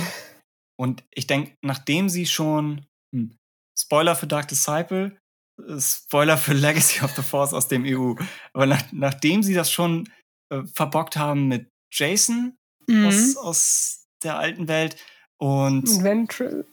Mhm. wobei sie ja auch in Stasis praktisch existiert, wird es irgendwann Zeit, dass sie einen dieser, dieser jungen Figuren nochmal wieder zurückholen und mit den Fehlern seiner Jugend leben lassen. Mhm. Ich denke, das ist eine, so eine naheliegende Sache, dass es komisch ist, dass sie, dass sie immer noch nicht an dem Punkt sind, wo sie, wo sie das erzählen möchten. Genau, sie machen diesen Schritt teilweise mit Figuren wie Poe manchmal auf so einer Ebene des, du kannst halt deine Fehler machen, aber es sind nie diese, diese gravierenden großen Schritte, sondern immer nur diese mal die Kleinverbrechen mäßig, Ja, die nicht genau. so eine große Rehabilitierungsphase für halt die Zuschauerschaft braucht. Dann wieder, wenn das Verbrechen zu groß ist, dann könnte es tatsächlich schwierig werden, von da zurückzukommen. Mhm. Also ist die Frage, haben sie, haben sie Kylo Ren in Episode 7 zu viel aufgelastet, vielleicht sogar? Ja, aber ich denke immer, das ist ein bisschen eine Frage, ob man es halt auch jetzt mehr aus, der, aus dem Blickwinkel von so einem amerikanischen Monomythos sehen möchte, der halt schon ein bisschen mehr so dieses christliche, fatalistische irgendwie teilweise hat. Das, ne, du musst halt deine Opfer bringen und die laufen durch den Tod.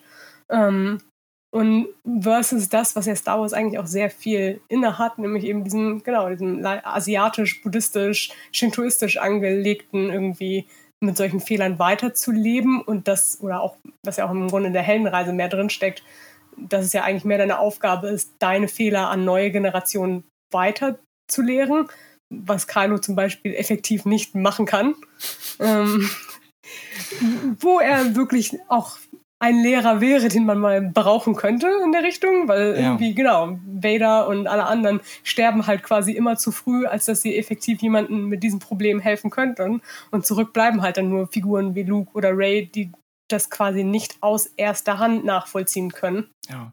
Und Star Wars ist natürlich auch komplett äh, hochskaliert Mhm. oder jeweils in Extremen ausgedrückt. Das heißt, wenn jemand in Star Wars einen Planeten zerstört, sollen wir das wirklich genauso auffassen, wie wir das in der realen Welt würden? Oder ist es einfach innerhalb dieser Welt harmloser? Genau, ich finde, und ich finde, das ist so ein eigentlich ein angenehmer Luxus, den sich Star Wars erlauben kann, in so manchen Comics oder Büchern es mal ernster zu nehmen und konkreter über sowas zu reden. Ich meine, beide mögen ja auch Lost Stars gerne und redet ja zum Beispiel Mhm. noch mal mehr im Detail über die Zerstörung von Alderaan irgendwie, wo es mehr Gehalt für den Leser hat. Aber in der größeren Narrative stimme ich dir komplett zu, darf es nicht aus den Augen verlieren, dass es eben so ein, eine hochskalierte Metapher mehr ist als ein konkretes. Es ist halt ein, es ist ein Kriegsverbrechen, aber es ist halt immer noch, Ich möchte es nicht gut heißen. genau, immer noch mehr ein Moment, der stattfindet.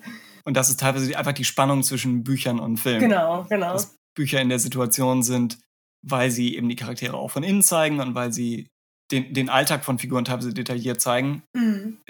dass sie dann versuchen müssen oder automatisch in der Situation manchmal sind, diese Dinge realistischer zu spielen, als sie im Kontext der Filme gemeint sind. Ja, Ich glaube, deswegen, teilweise verstehe ich auch den Kritikpunkt oder zumindest verstehe ich, warum einige sagen, sie möchten Star Wars nicht in Buchform lesen, weil es sich zu sehr mit, mit Nebensächlichkeiten beschäftigt oder weil es das aus dem Märchenhaften rauszieht. mhm. Das kann ich schon verstehen, aber ich denke, eine andere Version von Star Wars Buch als eine, die die Figuren ernster nimmt, ist schwer zu schreiben. Ja, nee, genau. Und es ist mehr, dass man wirklich mit dieser Diskrepanz leben muss, dass beides so Ja. für einen selbst koexistieren muss, als ein Leia, Luke, Han dürfen mehr nuancierte Gedanken über verschiedene Sachen haben, die in den Filmen passieren. Aber trotzdem muss man in den Film hinnehmen, dass es gerade mehr diese, diese Fantasy-Metapher gerade ist. Ja, Ne? Ja, Ja. das nee, kann ich auch total verstehen, dass deswegen auch Star Wars Bücher und Comics nicht unbedingt für jeden funktionieren und dass man manchmal und dafür lohnt sich ja dann vielleicht auch unseren Podcast zu hören, man mehr so eine äh, zusammengefasste Synopsis von etwas hören möchte, damit man nicht unbedingt dieses Eigeninvestment in eine Storyline haben muss und trotzdem den Ja. größeren Kontext kennt. und ich muss auch zu dem Punkt zugeben, dass ich selbst ebenfalls nicht konsequent bin, was das Ja, angeht. Dito. Zum Beispiel wann immer, und das taucht auch in diesem, in diesem Comic auf, wann immer Star Wars die Storyline spielt, dass Kinder sich unbedingt in Gefahr begeben wollen, ist das sicherlich als Metapher gemeint für, ja, die neue Generation will auch in der Realität raus und will sich beweisen und etc. Aber äh, trotzdem, wann immer ich sehe, wie, wie zum Beispiel eben Ahsoka oder hier äh, Ben oder eben Anakin in Phantom Menace, wie sie darauf bestehen, unbedingt in tödliche Gefahr gebracht zu werden. Das ist so weit weg von meiner eigenen Kindheit und auch von mir jetzt. Also da bin ich mir echt treu geblieben, was tödliche Gefahr angeht, dass ich, dass ich mir nicht vorstellen kann, dass äh, gefühlt basiert das für mich, ist das für mich so überzeichnet, dass es nicht mehr auf was mhm. Realen mhm. basiert. Aber da kann man absolut drüber, drüber diskutieren. Ja. ja. ja. Okay, ja, damit fast schon ein, ein Schlusswort zu Star Wars Büchern insgesamt. Richtig. Genau. Du hast es schon angedeutet, wir wollten uns in der Zukunft nochmal Clone Wars Literatur schnappen und zwar. Äh, genau, im Verborgenen und unter Belagerung heißen diese Duologie aus Büchern. Genau, es ist auch, glaube ich, Legends, oder? Ja. Sie haben bei mir beide nicht das Legends-Banner auf den Büchern, deswegen bin ah, ich mir nicht ganz sicher. aber sure, okay. Und ich habe bisher, also ich bin erst am Hören, aber ich habe bisher noch nichts gefunden, was nicht in den Kanon auch passen könnte. Zumal es ja spätes Legends ist, das heißt, es ist bereits die Version der Klonkriege genau, mit Ahsoka. Genau, es lebt in dem Bewusstsein, Yularen, dass es alles in Clone ja. Wars äh, eigentlich passieren kann ja, sie müssten sich schon wirklich anstrengen mit dem neuen Kanon, um da jetzt wieder mhm. was, da noch etwas zu widersprechen. Genau. Also dem werden wir uns widmen.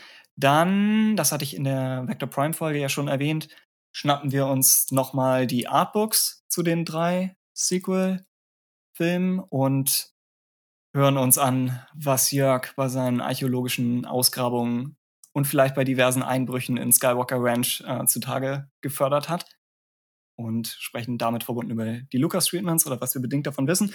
Und dann, theoretisch sind Christoph und ich eben in diesem gewaltigen NJO Reread gefangen, der theoretisch noch 18 Teile erfordern wird. Wobei wir jetzt wieder, ich dachte, wir wären von 19 runter auf 18. Dann kommt Christoph mit Rogue Planet an. Das heißt, wir sind wieder hoch auf oh, 19. Rogue Planet, und mega. Moment, ich dachte, du machst es überhaupt nicht. Vielleicht bin ich jetzt schon wieder komplett, komplett herumgekommen und finde es wieder okay. Ich meine, in einer der ersten Buchclub-Folgen hast du darüber gelästert. Aber ich bin gespannt. Also, das äh, kommt alles noch auf uns zu und wir freuen uns natürlich immer über jegliches Feedback oder einfach über allgemeine Meinungen zu den diskutierten Themen oder vielleicht Empfehlungen zu Büchern oder Comics, von denen ihr sagt, die sollte man mal lesen speziell, ich bin echt etwas zurückgefallen, was so die zweite Welle der Kanonliteratur angeht. Das heißt, wenn da jemand äh, für ein bestimmtes Buch fürsprechen möchte, dann gerne immer her damit. Okay. Und damit hat es mich gefreut. Mich auch. Ich bedanke mich für die Diskussion und bedanke mich fürs Hören. Genau. Und bis zum nächsten Mal. Tschüss. Macht's gut.